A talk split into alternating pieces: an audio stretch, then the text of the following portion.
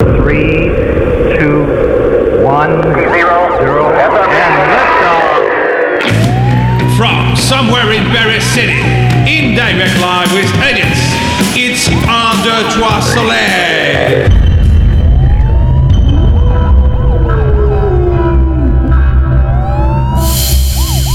Radio Delta. Bonsoir à tous, bonsoir à tous et bienvenue sur Radio Delta, la radio qui rayonne entre, Entre- les oreilles. entre les oreilles, D'habitude, on est plus nombreux, alors ça crie un peu entre les oreilles. et là, on est en Alors, vous écoutez eh bien euh, un 2, 3 soleil. Nous sommes le vendredi 26 mai et il est 20h et nous sommes en direct de nos studios, toujours éphémères et toujours parisiens, comme tous les derniers de vendredi de chaque mois. Enfin, presque tous, parce qu'on a laissé tomber un peu nos auditeurs pendant trois mois. un petit il y a peu, pas eu ouais, d'émission. Bah il, y oui. a, il y a eu des protestations, euh, des pétitions. On va se rattraper. Voilà. On va se rattraper l'année prochaine, c'est sûr. Alors, avant, avant de débuter euh, l'émission, quelques annonces. Comme d'habitude, toutes les personnes ici présentes parlant leur nom propre, parce que des fois on parle de franc-maçonnerie, alors il n'y a pas question de parler d'obédience. euh, voilà, on parle de notre nom propre, notre expérience maçonnique. Et puis, l'appartenance maçonnique n'est pas requise ni pour être chroniqueur, ni pour être invité à Radio Delta. Être- peut-être pas tout à fait le cas aujourd'hui autour de la table. bienvenue, non Et bien sûr, cette émission, bah, vous pourrez la retrouver en podcast sur notre site Radio Delta et elle est accessible à tous sans inscription et c'est gratuit. Vous n'avez pas besoin de donner votre nom. hein. pour l'instant. Alors, si vous pouvez, si vous voulez donner, poser des questions et donner votre avis à nos invités en direct pendant l'émission, soit par Messenger, soit par Twitter, soit pour ceux qui ont le 06 de Gilles à la technique. Euh, et Gilles, qui a toujours un œil sur son smartphone, vous, vous nous transmettra les questions et les avis. Alors, autour de la table ce soir, euh, avant de présenter nos invités, euh, bah, d'abord, euh, évidemment, Igor. Bonsoir, Igor. Eh, bonsoir Philippe, bonsoir à tous. Tout se passe bien, Igor? Ça va bien. Igor a une coupe de cheveux incroyable. On dirait un petit mouton qui demande à être pendu. C'est le printemps, on se calme. Marie-Christine, bonsoir Marie-Christine. Bonsoir. Alors, on vous avait invité pour l'émission qu'on avait faite avec Max Herban sur le maquillage et les masques. Et, et vous êtes revenu. Mais oui, C'est incroyable ça. Tout arrive. On vous a pas dégoûté Et bien sûr, Gilles à la technique, toujours Et présent. bonsoir, Philippe. Et Gilles a mis sa magnifique veste euh, multicolore. euh, Tout à fait, ma veste qui est de, de- de c'est pas- scène radiophonique. Voilà. Et puis, euh, évidemment, nos deux invités que je vous présenterai dans un instant. Parce que ce soir, deux sujets. Deux sujets que nous allons traiter et que nous avons souhaité mettre en valeur à propos de deux livres. Deux livres qui viennent de sortir. D'abord celui de Jocelyn Morand. Bonsoir Jocelyn. Bonsoir Philippe. Alors, c'est un livre qui s'intitule euh, Film, BD et jeux de rôle. La culture populaire peut-elle être initiatique? Alors, on va voir avec, euh, avec vous, Jocelyn, euh, parce que c'est assez, provocateur ce livre. hein, ce Philippe, de ah, livre. Philippe c'est deux rôles en deux mots. Oui, jeux de rôle. D'accord. Ah, Oui. D'accord, jeu de rôle. Ok Jeu de rôle, ça, ça, ça sera pour euh, l'interview de, de Jocelyn tout à l'heure.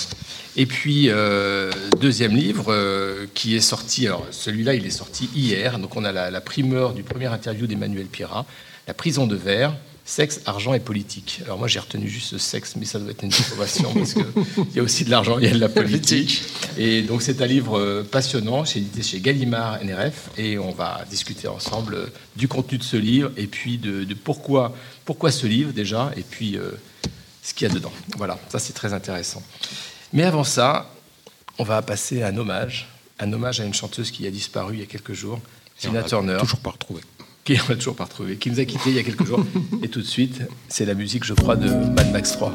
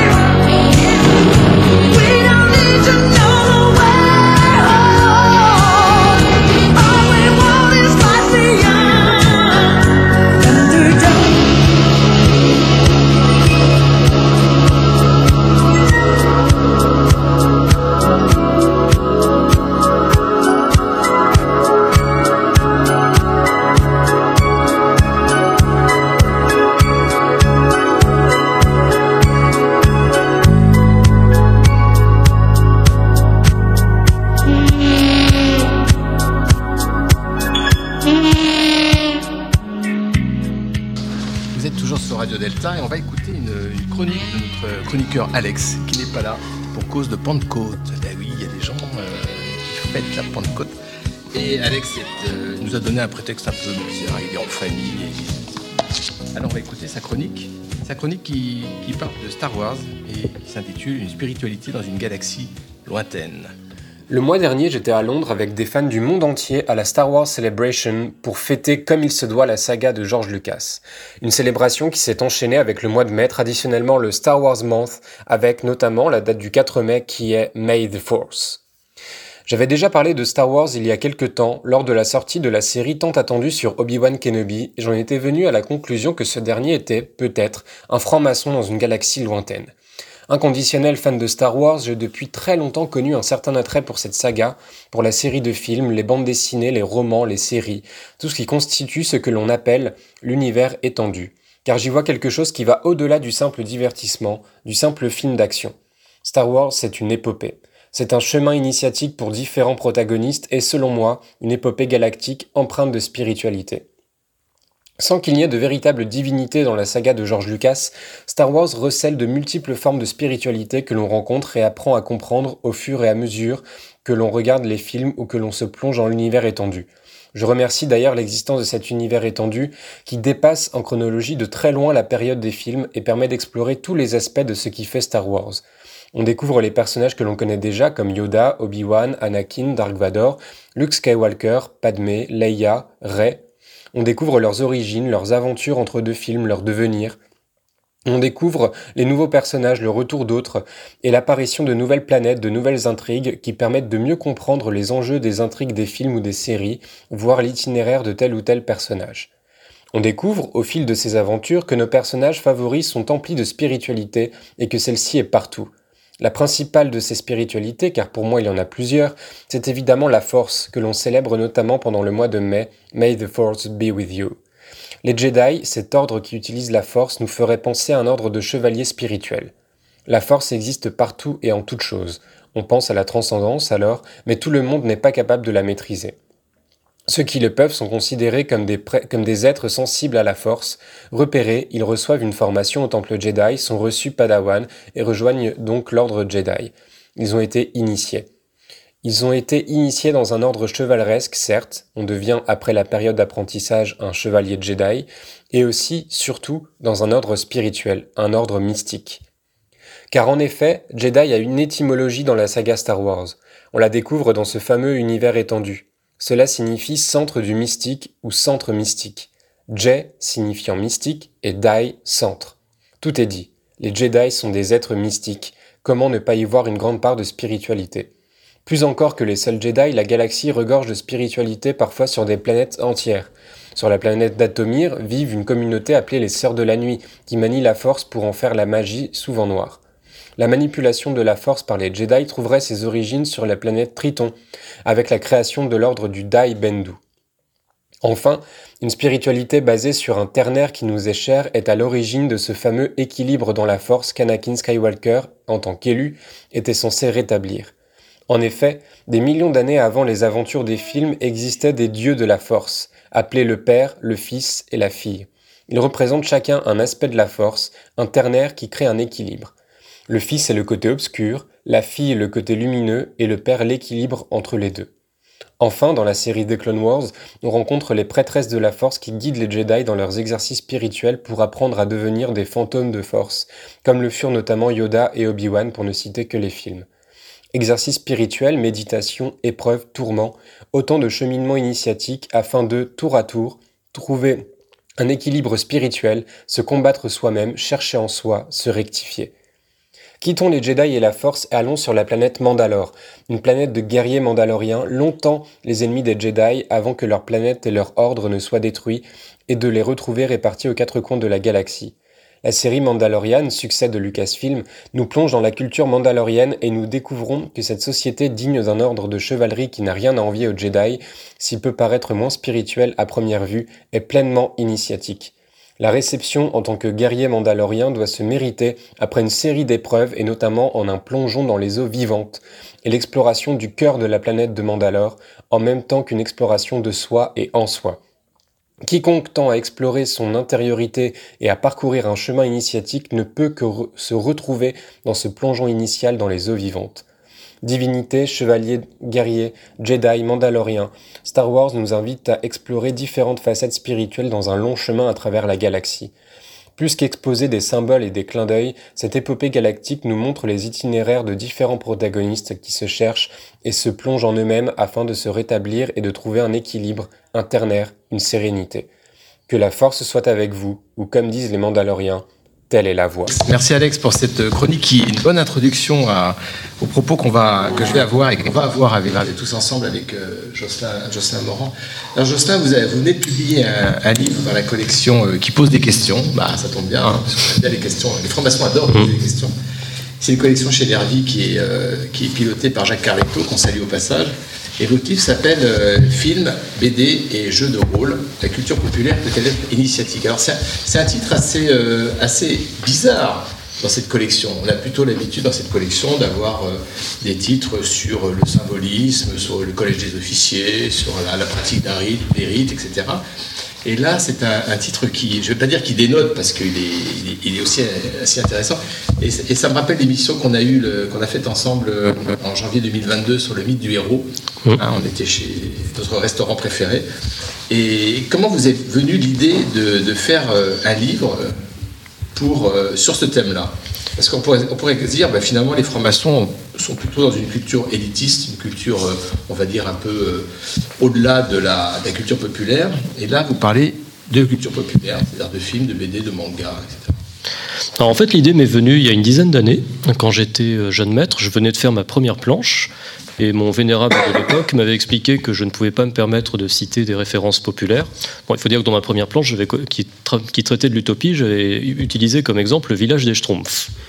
Bon, ça, ça partait pas bien. Et mon vénérable euh, commençait à me, à, me, à me faire toute une morale, euh, à m'expliquer. Quel âge, quel âge le vénérable? Deux ans de plus que moi. Ah Ah. oui, mais je crois, enfin, j'aime bien lui rappeler qu'il a oublié qu'il a été jeune un jour.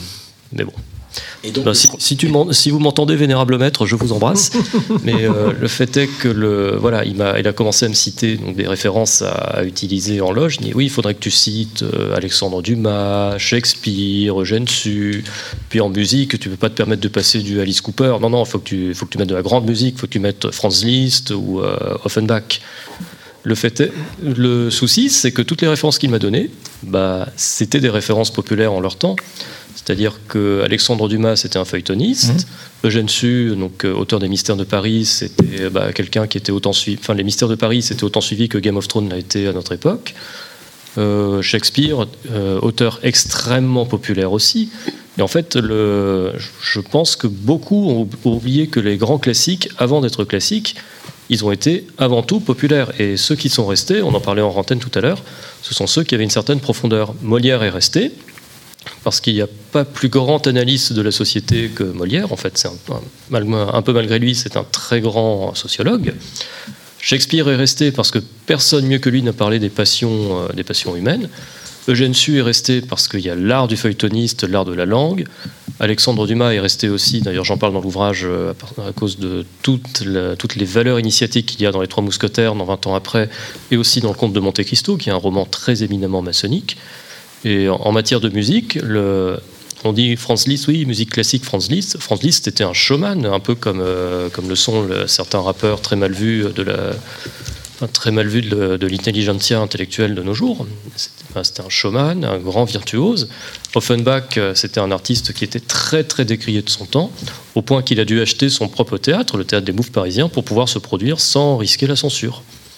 Et je pense qu'en en loge, il y a une espèce de snobisme qui fait qu'on ne veut pas utiliser la culture populaire au motif que c'est gras, c'est rigolo, c'est pas assez élitiste et on, on doit préférer la culture classique. Et au final, on ne fait que se comporter comme des Monsieur Jourdain euh, que dénoncer Molière.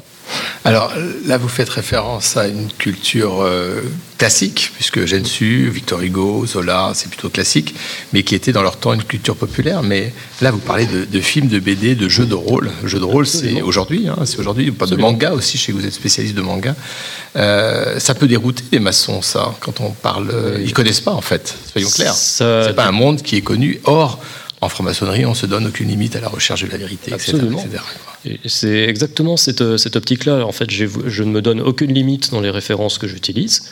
Bon, et quand vous dites les maçons ne connaissent pas les mangas, euh, je vous répondrai, ça dépend de l'âge. Oui, d'accord. Je, je veux pas vous, euh, je, je veux bien sûr pas me moquer de votre âge. Quand vous étiez jeune, je suppose que vous écoutiez les Pink Floyd, les Beatles ou les Rolling Stones. Non, je lisais Picsou Magazine, moi, en fait. Et Pif le chien, parce que mon père était communiste et ma mère n'était pas. Mais On avait la chance d'avoir les deux. Pif le chien, vous avez un très grand nombre de bandes dessinées populaires qui sont maintenant des, des bandes dessinées classiques qui ont été primées à Angoulême. Quant au Maltese, la balade de la mer Salée, parue initialement dans Pif le chien, donc euh, grâce aux éditions Vaillant, a été primée à Angoulême au début des années 80. Il fallait bien financer le, pays- le Parti communiste français. Ah, je, je suis pas assez compétent sur la question, mais il faut pas. Voilà, toutes ces, Non, mais toutes ces ça fait- références populaires que nous connaissons maintenant. Je vous parle des Rolling Stones. C'était très populaire, c'était la révolte de la jeunesse, etc. Maintenant, c'est les Rolling Stones, c'est de la musique quasiment classique. Vous avez la même chose avec les Beatles, vous avez la- encore plus ça avec Pink Floyd. Et alors, vous dites, enfin, en conclusion, vous posez la question, parce que, en fait, ce- cette collection hein, de Jacques Carletto, qui s'appelle euh, La collection qui pose des questions, chaque chapitre est une question auquel l'auteur est amené à répondre. Jacques, Jacques Carletto lui-même une question. C'est pas faux. C'est pas faux. Et petite référence populaire de geek, la réponse c'est toujours 42, mais on a oublié la question. Pourquoi 42 Ah, il faut lire le guide du, galage- du voyageur galactique. Très très bon roman, très humoristique, très satirique et avec une petite dimension initiatique. Donc Hitch de Douglas Adams, roman britannique. Avec, Alors- le, avec le film qui est pas mal non plus. Oui, oui. le- Alors, la, la question, c'est peut-on utiliser des références de culture populaire en loge? Bah, a priori, oui, pourquoi pas. bah oui. Il faut les expliquer. Faut Les vieux maîtres ne connaissent Absolument. pas ça.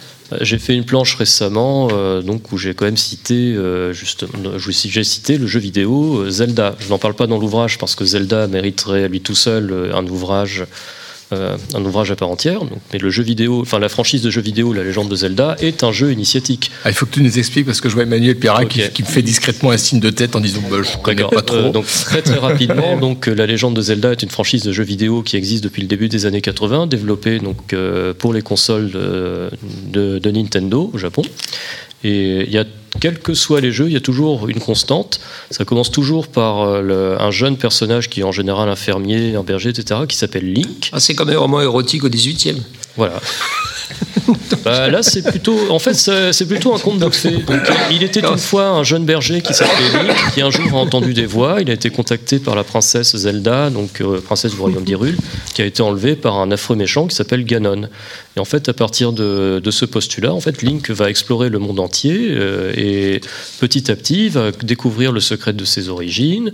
Il va donc euh, récupérer plein de trésors, donc puisque chaque quête en fait fonctionne un peu comme une quête de conte de fées. Donc euh, on, retrouve, enfin les, concepteurs du jeu, je pense, ont lu Bruno Bettelheim.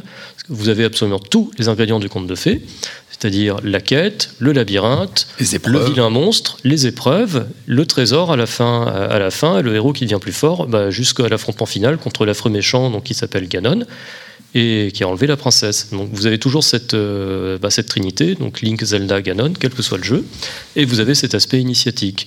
Et le- à la fin, donc à la fin de tous les jeux Zelda, Link a le droit en fait d'obtenir la Triforce, qui est en fait un assemblage de trois triangles. Comme par hasard. Comme par hasard, nous sommes partout. Ben, évidemment. Alors, dans, dans votre livre, euh, vous, vous citez, euh, alors je prends, je prends la table des matières, hein, les initiations classiques, Star Wars, les Chevaliers de la Table Ronde, les Trois Mousquetaires, Naruto, puis, Final Fantasy, Harry Potter, etc., etc., tous les films. Les initiations indirectes, V comme Vendetta, Pierre Bordage, Assassin's Creed, Blade Runner, Blade Runner aussi, Oui. bien sûr, et puis les films comme Fight Club. C'est étonnant, Fight Club, quand même, c'est un film euh, très violent. Absolument, mais. Et en quoi il y a une, une composante initiatique dans Fight Club? Alors, sans trahir de secret maçonnique, en fait, le, un Fight Club ressent... on peut un petit peu en en fait, le Fight Club, un, pour moi, c'est un peu le- la chambre du milieu. C'est-à-dire qu'on est confronté à une, violence qui n'a pas de sens. Et en fait, on est euh, le, narrateur de Fight Club enfin, explique que rentrer dans le Fight Club, euh, donc, qui est un club très très secret, très fermé, dont on ne doit pas parler, avec des règles, un rituel, etc. C'est tout casser en soi pour devenir quelque chose de mieux que soi-même. Et en gros, c'est une initiation extrêmement violente, donc qui passe par, euh, oui, par la violence, le sang, le combat à main nue, pieds nus, euh, torse nu. Il y a- beaucoup de nudité hein, dans, le roman, qu'on retrouve aussi dans le film. Et il y, a, cette idée, en fait, de tout casser pour euh, construire quelque chose. Donc, en ce sens, il y a une initiation par la violence.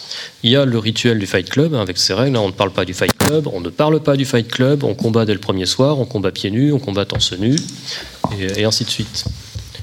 Alors par contre, dans, dans- dans les films que vous... euh, Il y a un problème de son, là, Gilles. euh, Je sais pas, il y a un écho terrible. Alors, Gilles est en train de régler des choses euh, dont il a le secret. On l'espère. Euh, J'ai quand même posé la question à Jocelyn. Dans, vos, dans votre liste de films, il n'y a pas Matrix, par exemple, qui pour moi est un, un film euh, assez initiatique aussi. Absolument. C'est le mythe de la caverne de Platon, Matrix, mais euh, euh, avec l'éditeur, nous avons fait le choix de ne, de ne pas en parler parce que beaucoup d'autres l'ont fait avant nous et l'ont fait euh, très bien. Bon, ça, c'est un peu facile comme réponse, non? Puis euh, j'ai préféré prendre des références un peu moins connues, un peu moins euh, commerciales, mais connues d'un public euh, de connaisseurs. En fait, on a tenté de, de panacher le- les œuvres. Alors prenons, prenons l'exemple du rite écossais ancien accepté, qu'on connaît bien autour de cette table, j'imagine. Euh, Peut-être un peu au rite français, je sais pas. Non, rite écossais Mais tu vois bien, je pratique les deux. Je Oh là là, je- Manuel. pas de préjugés, pratique cher même Philippe. euh, des rites euh, qu'on ne connaît pas. Euh, si on prend l'exemple du rite écossais ancien accepté, prenons l'exemple euh, d'un d'un profane. Allez, on va dire qu'il est, euh, il est, vendeur de, je sais pas moi, chez, chez Castorama. Il est vendeur de Castorama, et d'un seul coup, il se retrouve, euh, il se retrouve maître maçon à construire un temple. Et puis un peu plus tard, il se retrouve chevalier. Et puis ensuite, il se retrouve chevalier de, de je sais pas trop quoi, avec une truelle et une épée dans une main. Est-ce que c'est pas une forme de jeu de rôle, ça, finalement? Mais complètement. Ah bah merci. Complètement. C'est la bonne question. En fait, euh, bon, il- le jeu de rôle, donc il, en- il en existe plusieurs variantes. hein. Donc le jeu de rôle le plus connu, c'est le jeu de rôle euh, donjon- de type Donjons et Dragons. Vous avez un meneur de jeu, un- donc euh, qui cache tous ses documents et CD derrière un écran, et vous avez les, les joueurs qui, qui jouent des personnages. Donc chaque personnage, donc vous avez, enfin vous avez un peu des archétypes. Il y a le voleur, le magicien, le guerrier, le paladin, le chevalier, etc. Mais le fait est que dans, dans le jeu de rôle, il y a quelque chose qui ressemble beaucoup à une loge maçonnique, puisque vous avez le meneur de jeu qui permet en fait les interactions des personnages avec l'univers du jeu, un peu comme le ferait un vénérable. Par contre, la différence entre une partie de jeu de rôle ou un jeu de rôle grandeur nature, qui est la même chose qu'un jeu de rôle en fait, sauf qu'on on se castagne réellement bon, avec beaucoup de sécurité, au lieu de se taper avec des dés. L'énorme différence entre un jeu de rôle et une, tenue maçonnique, c'est qu'il y a une part d'improvisation et de liberté dans le jeu de rôle qui n'existe pas avec le, rituel euh, du rite. Par contre, la structure des règles de jeu euh, de Donjons et Dragons et de tous les héritiers de Donjons et Dragons euh, a une progression initiatique très inspirée de la franc-maçonnerie. Mais le créateur de, de jeux de rôle, Gary Gigax, aurait été franc-maçon. En tout cas, je- Donc dans les, dans les rituels maçonniques que nous connaissons, on est à la fois euh, assassiné et assassin, on est à la fois Absolument. celui qui va tuer celui qui est tué. euh, mais en fait, on n'a pas vraiment le choix, c'est un peu ce que vous on dites. n'a hein. on n'a pas le choix. C'est une Le rituel est écrit et on Le déroule. On est Le rituel et le, script rituel. est écrit, effectivement. Et contrairement au jeu de rôle, n'y a pas cette liberté d'improvisation ou de, ou de création. Sauf au moment des planches. C'est vraiment le moment de liberté dans la. Ouais, mais ça, c'est un truc un peu marginal. les Ça reste marginal. mais- on- je dirais qu'on peut- on- Mais en je réalité, dirais en qu'on fait, pourrait s'en passer. C'est pas écrit dans le rituel. C'est pas dans, les- dans le rituel, il n'est pas écrit qu'on fait des planches. C'est un- c'est une espèce de truc qu'on s'est mis parce qu'on est des, je sais pas, des héritiers du siècle des Lumières. On aime bien discuter, on aime bien travailler, on aime bien faire synthèse, conclusion, etc. Mais c'est pas un truc qui, c'est pas rituel en fait les planches. Si. ça- je vous répondrai que ça dépend des obédiences et des- ça dépend des rites. Mais bon, euh, vous et moi qui sommes à la Grande Loge de France, nous savons combien le- le- la planche est importante dans la. Je suis d'accord, mais si on, si on fait l'analogie entre suivre un rituel ou suivre le rite et jeu de rôle, qu'est-ce que ça serait une planche dans un jeu de rôle finalement? Ça servira à rien. Parce que le jeu de rôle, c'est un jeu d'action. C'est un jeu d'action On va écrire des textes qu'on va lire devant un public qui va poser un- des questions. Alors le jeu de rôle, c'est un jeu d'action, d'interprétation et de stratégie aussi. Ouais.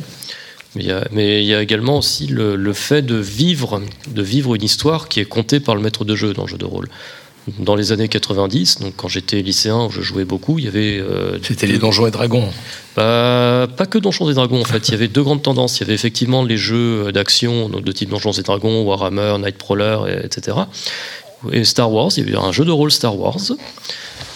Oui, non, mais là, Et, là, vous, euh, vous- vous nous jetez dans, la, perdu. Oui, dans l'eau boueuse. c'est-à-dire en Voilà, fait, il y on avait est perdu là. Bon, je vais, je vais Pourtant, les années 90, on Voilà. connaît bien. Voilà, dire. dans les années 90, il y avait une- deux tendances de jeux de rôle. Donc la première tendance, c'était plutôt incarner des personnages avec des, des figurines Ouais. et puis faire vraiment de la baston. euh, enfin, vraiment de- Avec des dés, voilà, avec plein avec de des faces. dés, des dés à plein de faces, etc.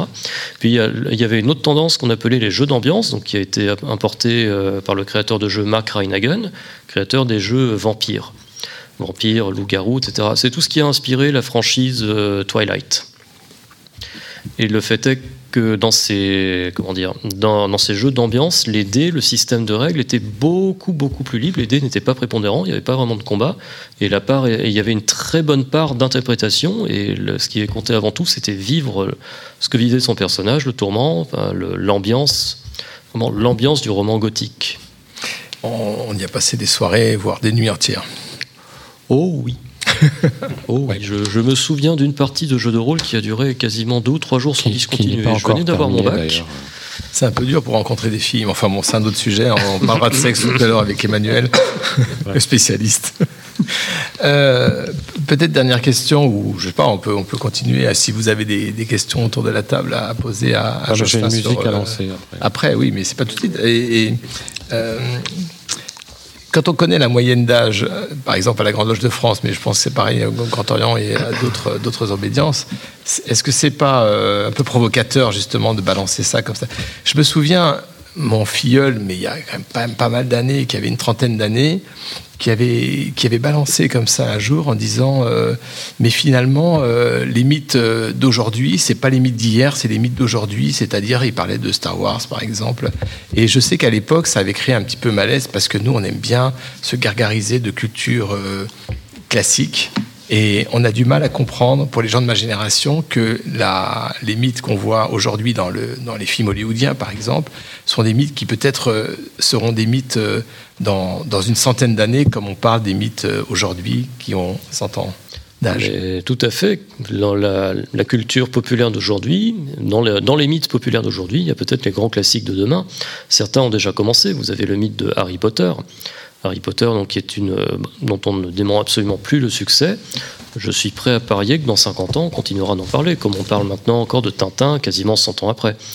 Mais moi, ce que je vois aussi, c'est que dans, dans les mythes contemporains et les mythes dits classiques, il y a quand même une, une certaine unité de narration.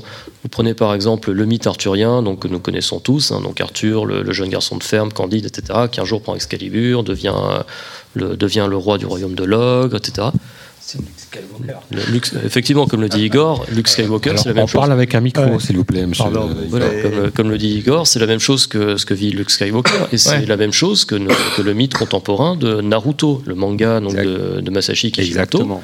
dont on fête les 20 ans de parution en France euh, cette année, donc, le- et qui d'ailleurs a sa collection à la Monnaie de Paris, pour vous dire à quel point c'est important.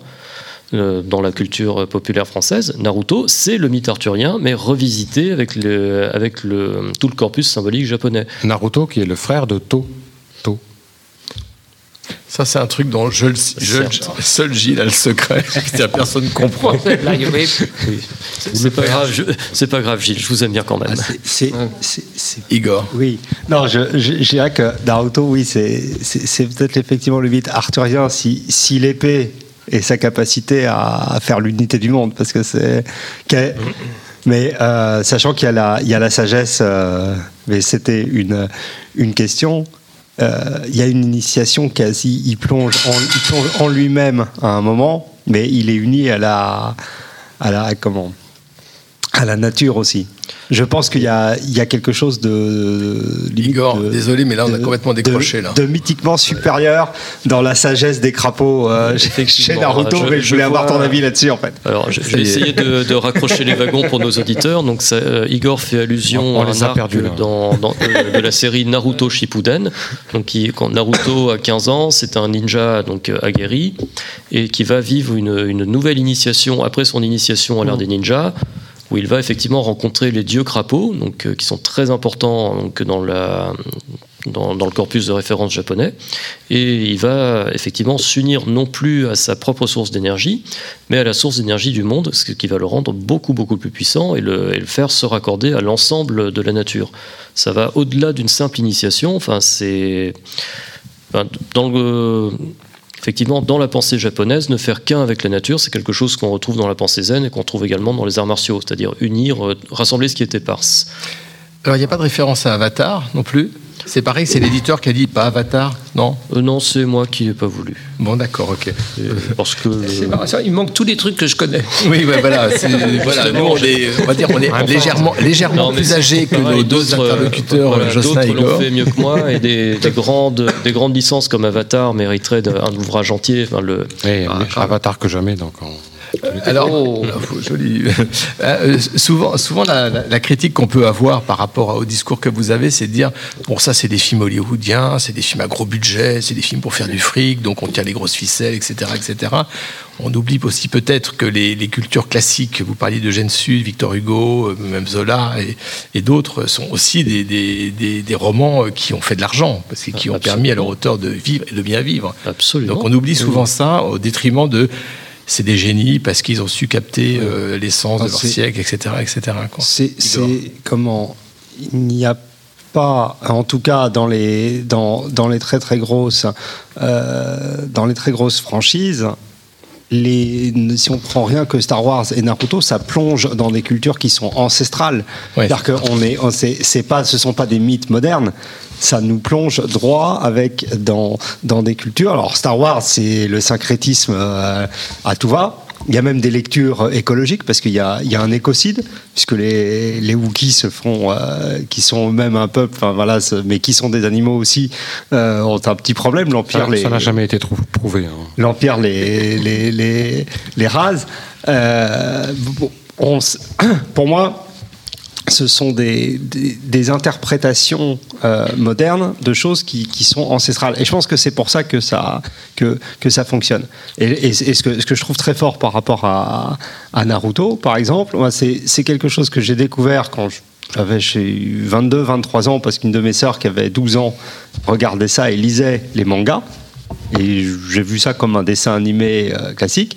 Mon initiation euh, maçonnique m'a fait redécouvrir totalement toute la série. Je me suis retapé les 350 épisodes deux fois depuis que j'ai été depuis que, que j'ai été initié, parce qu'il y a quelque chose d'extrêmement puissant, et je trouve ça extrêmement fort que euh, des enfants de 12 ou 13 ans soient, euh, malgré tout, on les dit largués complètement, etc., et c'est pas forcément vrai, ils sont au contact avec euh, des mythes ancestraux d'autres cultures. Parce que c'est le Japon, c'est-à-dire qu'il n'y a rien d'occidental. Naruto, on est, on, est, on, est projeté dans quelque chose qui. Et pourtant, ça les touche. Donc je, je trouve que là, il y a, il y a- une voie vers, vers l'universel et, et puis il y a cette force de la, nat- enfin, de, de la puissance de, de- de la nature à la fin qui. Voilà. Et la paix, avec des réflexions, pour terminer, très profondes sur qu'est-ce que la paix. Est-ce qu'on peut imposer la paix par la terreur et la puissance Parce qu'il s'a- il s'agit de ça. Ou est-ce qu'au contraire, il faut laisser un minimum de, de liberté et permettre à des, à des enfants de 12 ans qui vont acheter les mangas maintenant, qui ont vu ça, qui ont même joué aux jeux vidéo sur, euh, sur, sur, euh, sur, le, sur la Xbox et tout, je trouve qu'on est, on est face à quelque chose qui, à mon avis, mériterait pour nous de nous pencher très sérieusement dessus parce que c'est quelque chose d'extrêmement puissant, à mon sens. Voilà. Eh ben, mais ça- je veux pas voler le, le- Non, le mais, livre euh, de, de, euh, de Igor, Jocelyn, je- dont j'ai lu quelques pages d'ailleurs. Quelques pages. Tout lire, faut tout lire. Igor, j'abonde dans votre sens et effectivement Naruto est quelque chose de très très universel, mais au-delà donc du, du corpus japonais qui nous échappe euh, complètement ou un peu selon le selon notre degré de, de passion. Euh, Naruto, c'est effectivement ça, ça parle de l'homme en fait, ça parle du rapport de l'homme à à, la fait. nature, du, du rapport de l'homme à l'autre, ça parle de l'altérité. C'est-à-dire qu'est-ce qui fait que les cinq villages du monde de Naruto, enfin que les cinq pays se font la guerre, c'est oui. le contrôle des ressources, c'est la peur de l'autre. Est-ce que, Ça, Naru- oui. est-ce Eh que oui. Naruto Non, mais là, là, on, là, on part dans Euh, une discussion de, spécialistes dont les deux seuls euh, ont le secret. Je, je Voilà. pense qu'on va les laisser entre eux. Voilà. Non, mais ce, ce que. Voilà, vous allez enfin, reprendre chacun un petit verre de vin blanc. Et puis, on va passer ce que je veux Turner. Dire quand même à nos auditeurs, donc euh, bah, qui cherchent Ils sont partis là. Mais, Non, non, ce que non, je veux non, dire à non, nos auditeurs, c'est que. Naruto est quand même une, une histoire qui a énormément de sens, qui, a, qui est aussi une histoire de valeur.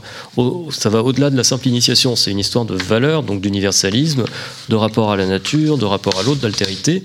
Et je pense que ça mérite d'être lu, et ça, pour moi, ça a tout à fait sa place en loge.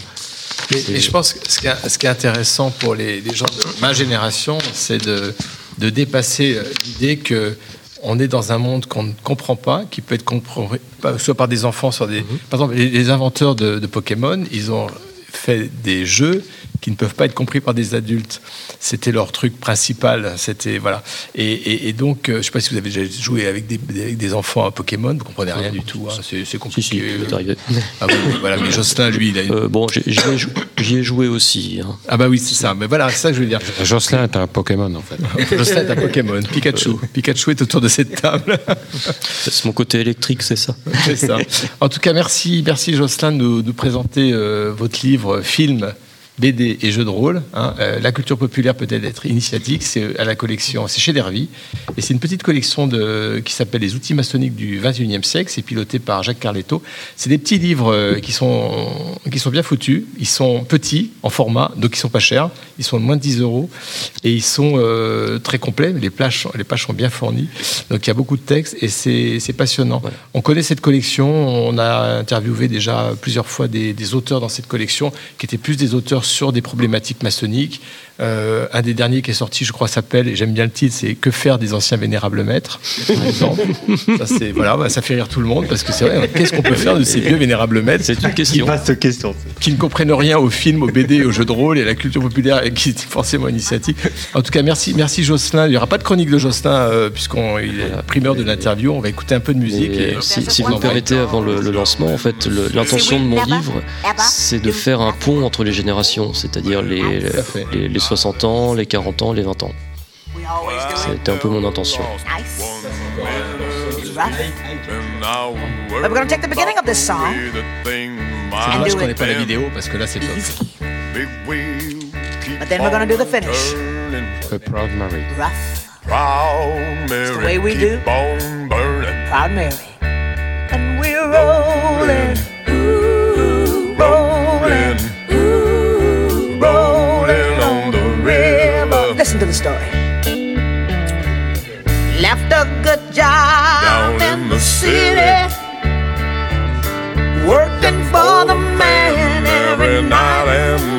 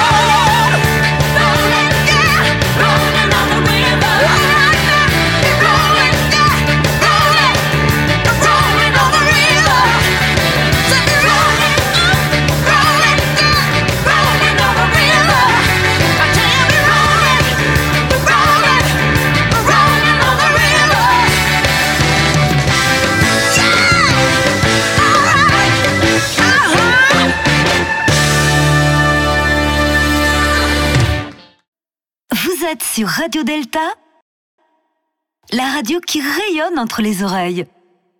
Vous êtes toujours sur Radio Delta, un petit peu de Ike and Tina Turner, ça fait du bien, ça fait du bien par où ça passe.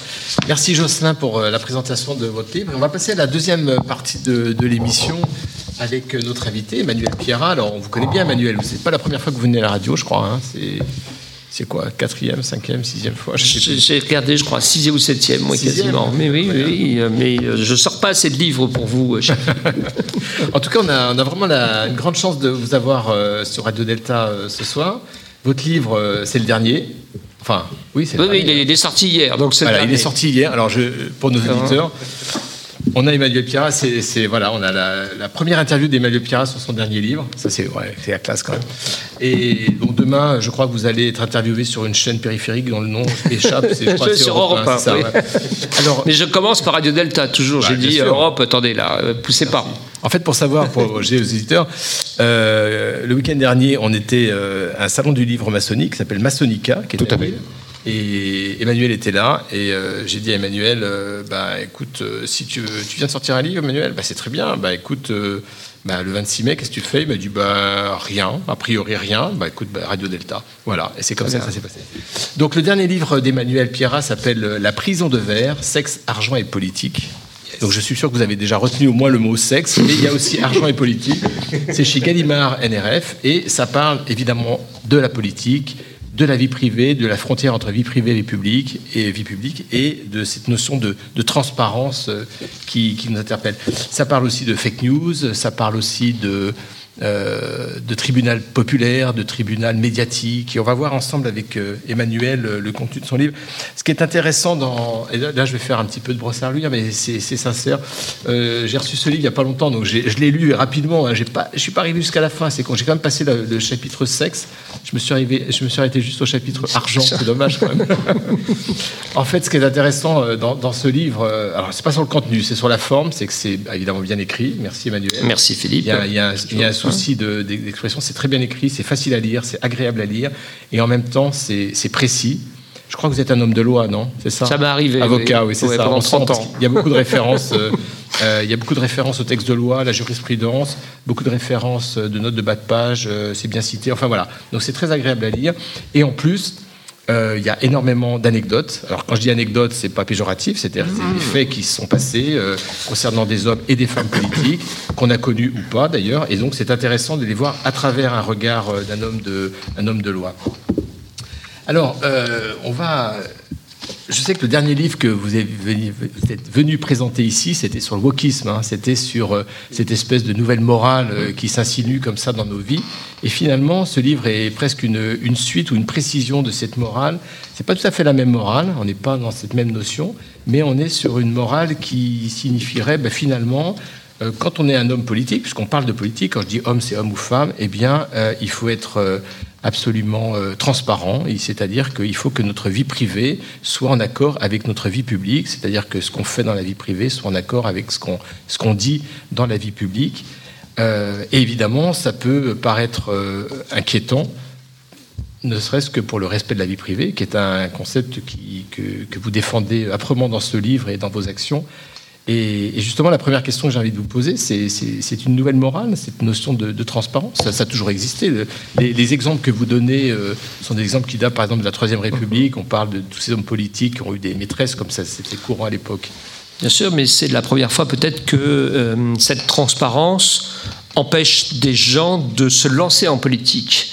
L'année dernière, lorsque euh, euh, Emmanuel Macron a nommé Elisabeth Borne comme Première ministre, euh, il y a eu un constat assez euh, triste fait rapidement par la presse selon laquelle il y avait une qualité de ministre qui manquait, c'est-à-dire qu'il y avait des personnalités qui avaient été pressenties et qui manifestement avaient refusé les portefeuilles et les Marocains.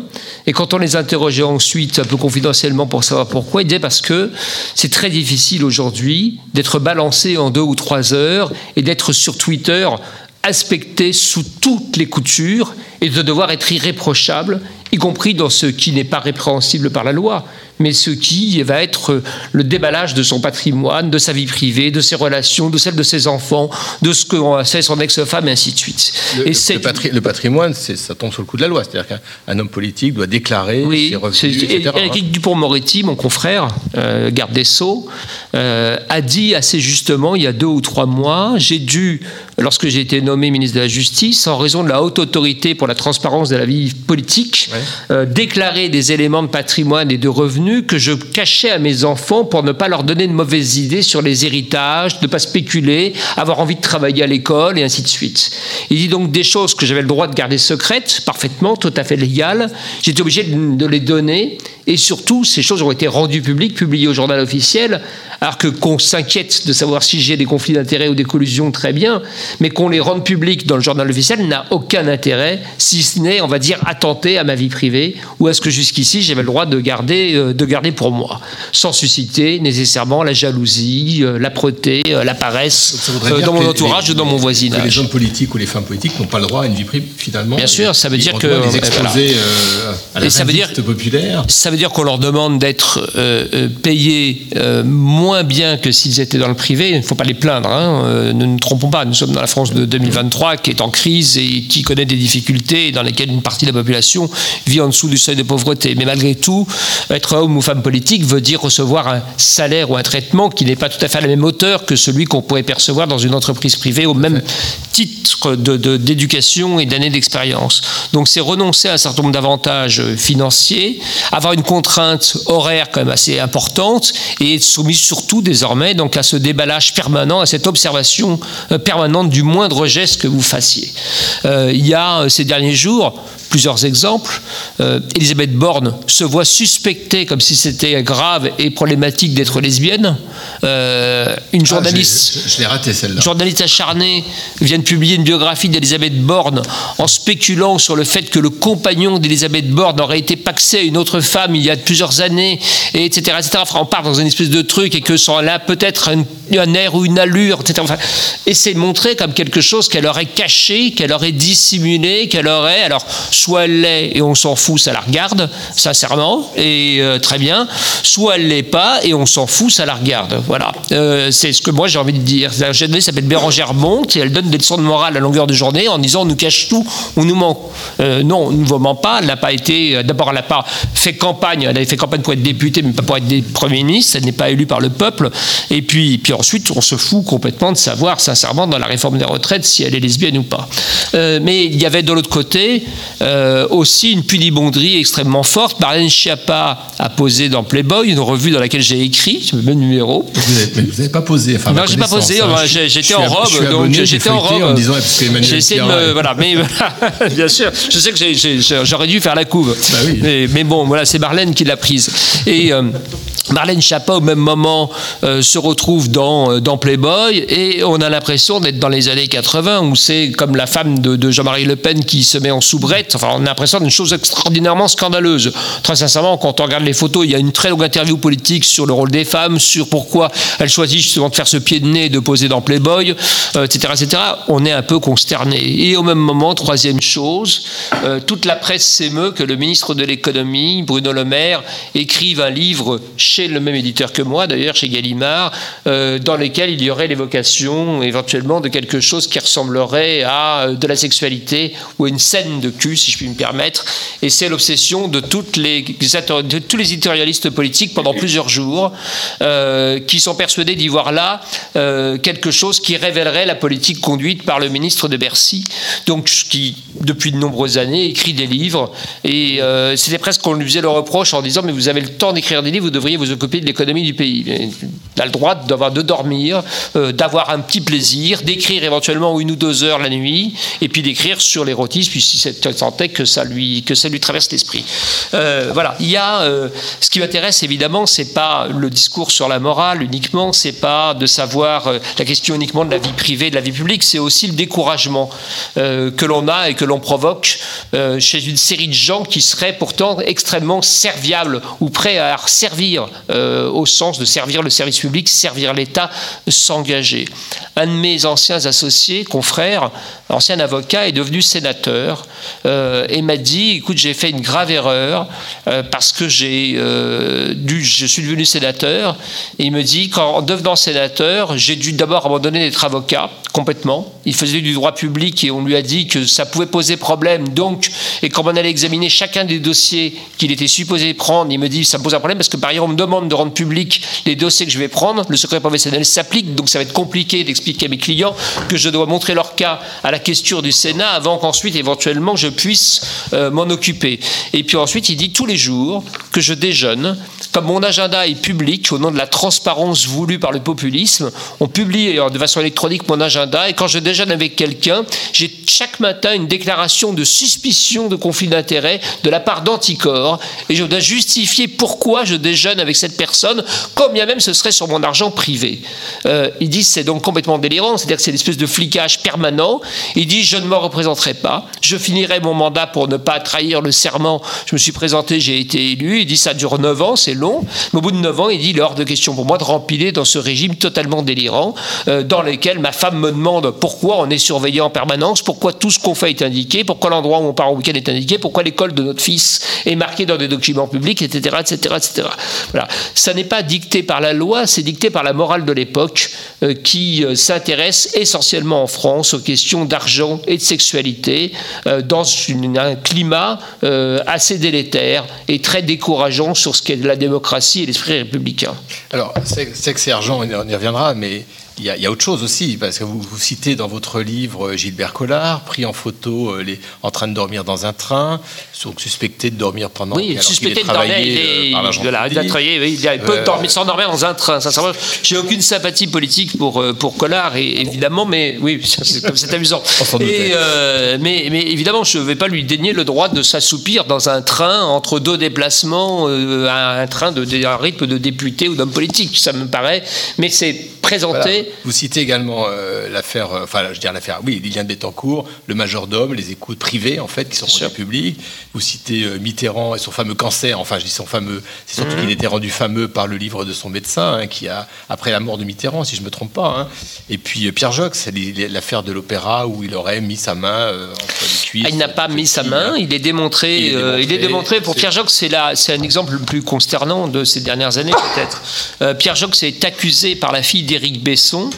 Euh, donc Pierre Jox, pardon, ancien ministre, euh, important ministre, important homme d'État, euh, vraiment ayant servi la République de nombreuses années et avec beaucoup beaucoup de travail. Pierre Jox a pris sa retraite entre guillemets politique pour devenir avocat. Il ne plaide que bénévolement, gratuitement, au prud'homme pour des salariés, pour des délégués syndicaux, que au tribunal pour enfants pour des mineurs. Donc il les défend des gamins de 12 ans. Et il se retrouve, il a un plaisir, il va à l'opéra. Euh, D'autant plus que sa femme avait une grave maladie dégénérative, donc son moment de respiration entre les journées qu'il passe à l'audience, elle a 80 balais, hein, il est bé- avocat bénévole, gratuit, euh, c'est d'aller à l'opéra. Et le voilà accusé par la fille d'Éric Besson, ancien ministre euh, de gauche, enfin, comme de gauche passé chez Sarkozy, secrétaire d'État. La fille d'Éric Besson accuse Pierre Jox publiquement dans le monde de l'avoir agressé sexuellement pendant, dit-elle, l'entracte, le moment où elle revenait de l'entracte euh, à un opéra qu'ils auraient vu ensemble à l'opéra Bastille. Un opéra qui n'a pas d'entracte. Un opéra qui n'a pas d'entracte. En réalité, ils sont tous les deux assistés à, euh, à un Parsifal euh, de Wagner, connu pour ne pas souffrir d'entracte. C'est ainsi que l'a voulu le compositeur. Donc il n'y a pas d'entracte dans Wagner. Et la fille Besson raconte une histoire dans laquelle c'est à l'entracte, évidemment, tout se passe et ainsi de suite, et que le monsieur à côté d'elle, elle en est sûre, elle en a juré, elle en est convaincue, elle le dira devant un tribunal, était Pierre Jox qui l'a agressé sexuellement. Et ça fait donc la une du journal Le Monde, ça fait, c'est repris par un nombre de journaux absolument incroyable. On lui déconseille de continuer à plaider gratuitement, ce qui est quand même extraordinaire, hein, euh, pour des enfants. Enfin, ça prend des proportions ahurissantes. Euh, évidemment, au bout d'un moment, euh, il y a l'abandon des poursuites parce que l'incongruité des faits fait qu'on se rend compte que ça n'est pas possible. Et puis, Pierre Jox poursuit en diffamation euh, son accusatrice, quand même, parce que les dégâts ont été extrêmement importants, et, euh, elle gagne. Euh, parce que le tribunal dit ah oui mais dans un débat général qui émeut toute la France sur l'égalité homme-femme sur les violences faites aux femmes sur MeToo elle peut légitimement se tromper euh, etc mais et on croit rêver. Donc la vie d'un homme est mise par terre. Le journal Le Monde a sauté à pieds joints, rajoutant un témoignage délirant trois jours avant le procès en diffamation qui les concernait euh, par ricochet, puisqu'ils avaient colporté les premiers les accusations mensongères. Le journal Le Monde a trouvé intéressant d'aller euh, dire que Pierre Jox, euh, parce que sa femme était atteinte d'une grande maladie donc dégénérative, harcelait sexuellement la bonne qui le servait et qu'elle était prête à en témoigner. Donc pour essayer de se défendre trois jours avant le procès, de toute façon, tout ça est crapuleux, tout ça est dégueulasse, tout ça au nom de la transparence entre guillemets euh, sur la vie privée euh, des uns et des autres. Voilà. Mélangeant et desservant selon moi une cause aussi importante que celle de l'égalité des hommes et des femmes, que celle du combat euh, contre les violences faites aux femmes et contre les violences en général.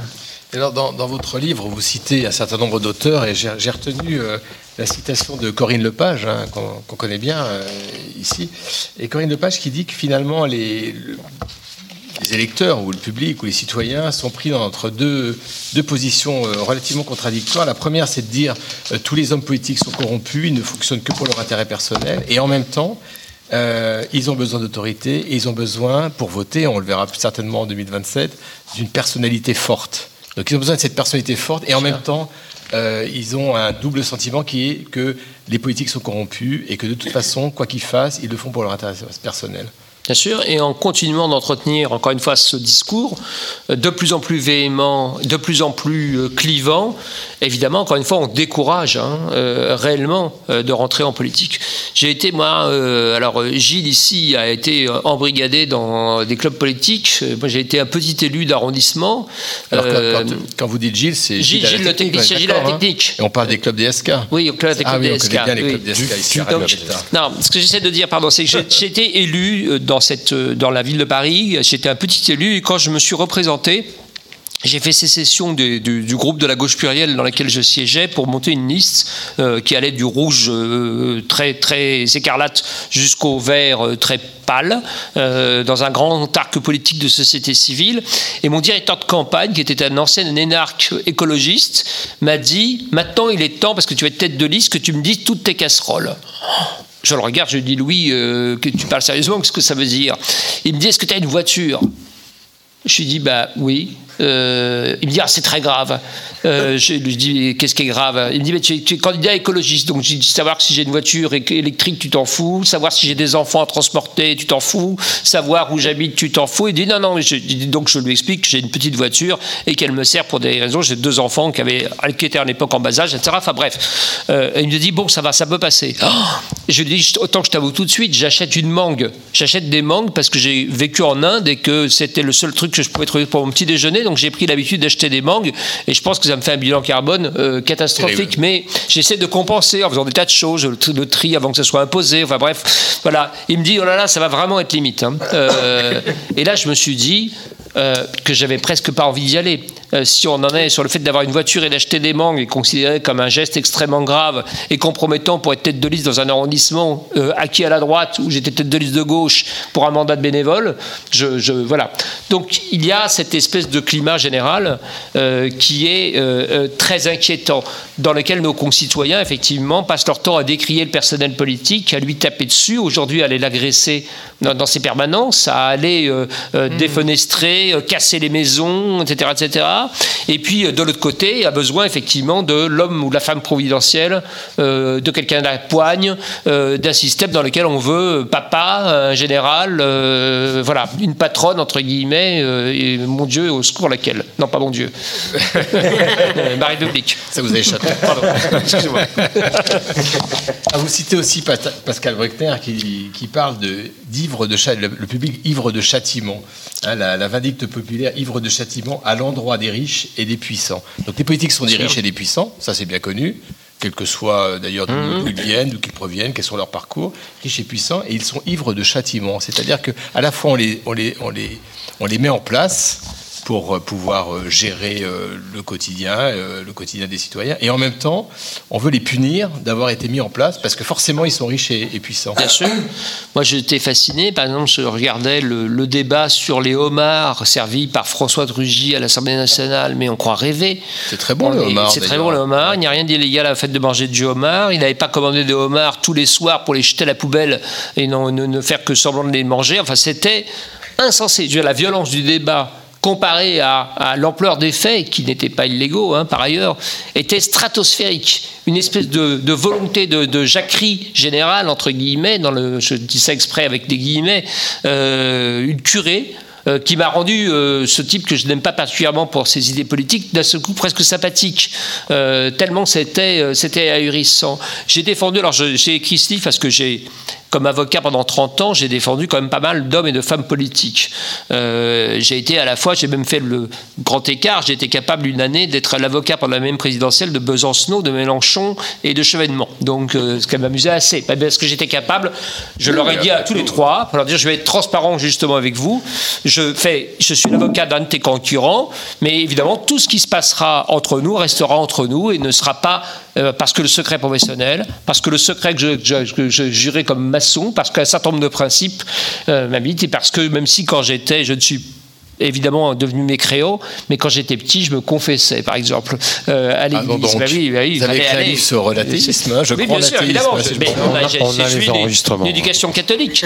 Et je suis toujours un peu navré qu'on accuse un curé de ne pas avoir dénoncé le type qui l'aurait entendu. Je me dis qu'il y a quelque chose d'une confusion euh, un peu générale. Il ne s'agit pas de couvrir les actes des curés pédophiles, il s'agit simplement de penser que le curé doit être le délateur numéro un ou le, la façon de régler les problèmes de la société euh, en général. Voilà. Il y a quelque chose qui m'ennuie, comme le fait d'ailleurs qu'on porte atteinte au secret euh, professionnel des avocats. Il y a quelques jours, Nicolas Sarkozy a été condamné euh, à une peine assez grave, puisque c'est trois ans, euh, dont un avec ferme, qui sera fait sur le électronique, mais enfin ça n'a rien de drôle. Et tout ça parce qu'on a pu l'écouter dans ses conversations avec son avocat, Gilles Herzog, Thierry Herzog, pardon, mon, mon- mon confrère, qui lui-même a été donc radié ou suspendu du barreau pour plusieurs années, condamné. Mais à l'origine, c'est une conversation entre un avocat et son client euh, qui est enregistrée, et on dit mais l'intérêt supérieur nécessite de passer outre des principes importants. Alors ça sera anéanti par la Cour européenne des droits de l'homme, on en est à peu près sûr, euh, quand elle jugera cette, euh, cette affaire, mais les dégâts auront été faits. Et je n'ai aucune sympathie politique, comme vous le savez, pour, euh, pour Nicolas Sarkozy. La question n'est pas là. Et d'ailleurs, dans votre livre, vous parlez souvent de cette notion d'intérêt supérieur. hein. Oui. Euh, C'est quelque chose qui est important, ça aussi, par rapport Parce à cette notion prend- de transparence. C'est c'est- c'est exactement ce que je disais à propos de Pierre Jox. C'est quand il perd, les magistrats osent lui dire que l'intérêt supérieur du débat politique permet donc que son accusatrice se soit trompée et qu'il ait été cloué au pilori, euh, et en, dépit de ce que sont les lois sur la diffamation et la possibilité quand même de faire réparer une atteinte grave à son honneur ou à sa réputation. Donc il y a euh, évidemment euh, des magistrats qui par ailleurs raisonnent comme s'il n'existait pas un tribunal des tweets comme s'il n'existait pas un tribunal des réseaux sociaux qui va encore plus vite qu'eux et qui, à partir du moment où euh, quelqu'un est mis sur la sellette, dans la seconde, évidemment, son sort en, est terminé.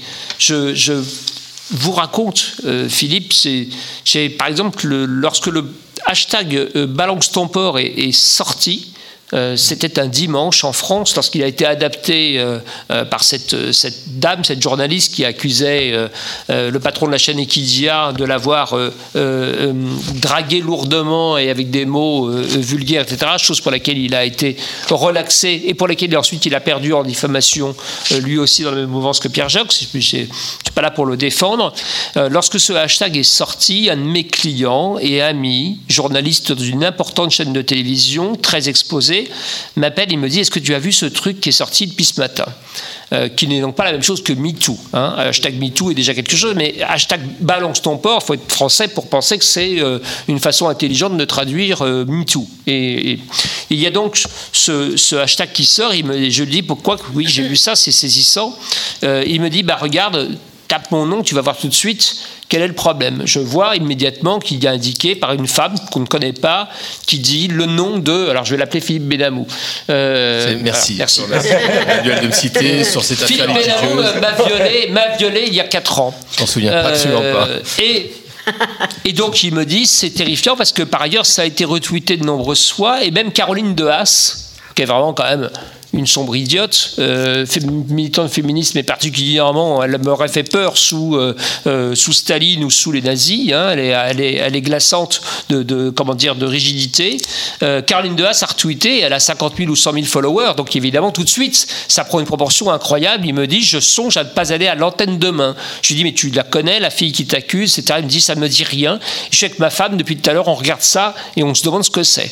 Et puis, donc, il me dit, je t'appelle parce que qu'est-ce qu'on peut faire? Alors, Je lui dis, je vais écrire à Twitter tout de suite, mais, euh, mais la machine Twitter, elle répond qu'elle est en droit américain, qu'elle n'a pas à répondre au droit français, même si elle a des bureaux à Paris. Elle nous fait le coup de la loi californienne et du, free- euh, du freedom of speech, du premier amendement. Je lui dis, c'est quand même compliqué. Je vais essayer. J'écris à Twitter et puis dans l'heure, je surveille le fil qui augmente, qui augmente, et la même qu'accusatrice dit, et puis là, il y a euh, Gilles à la technique, qui était mon prof de judo, qui m'a violé il y a 8 ans. Donc, deuxième rafale, immédiatement de la même fille. Là, je vois qu'il y a un peu d'hésitation, des gens retweetent, d'autres retweetent pas, qui avaient retweeté le premier truc. Ça commence à devenir un peu bizarre. Et on s'interroge, mais on sait toujours pas. Et puis, une heure encore plus tard, là, elle dit euh, euh, Jocelyn Morand, qui était mon voisin de palier il y a 15 ans, m'a violé. euh, m'a violé.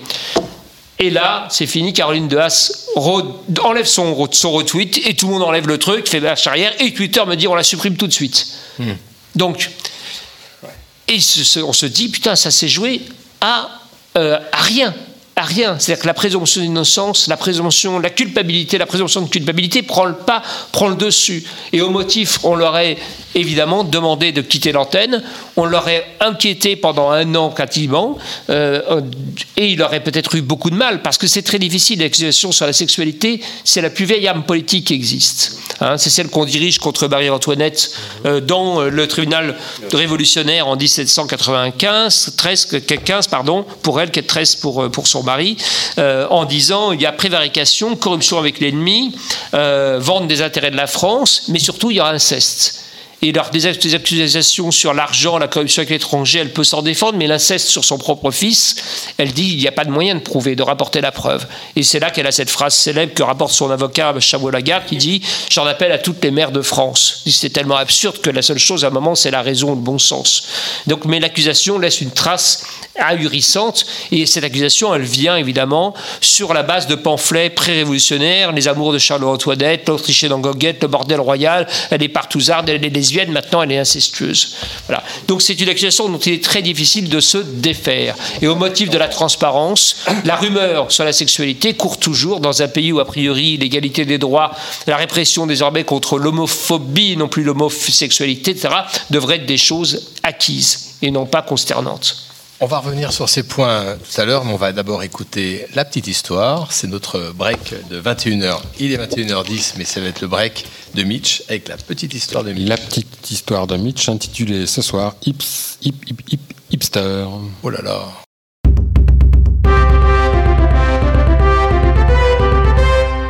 Nous remontons le temps vers 10 000 ans avant notre ère. Mais oubliez votre smartphone ici. Même le feu est une technologie de pointe. Retrouvons Groog et Krahan de la tribu des Krao. Oh non, j'ai laissé mon sac d'orge dehors pendant le déluge.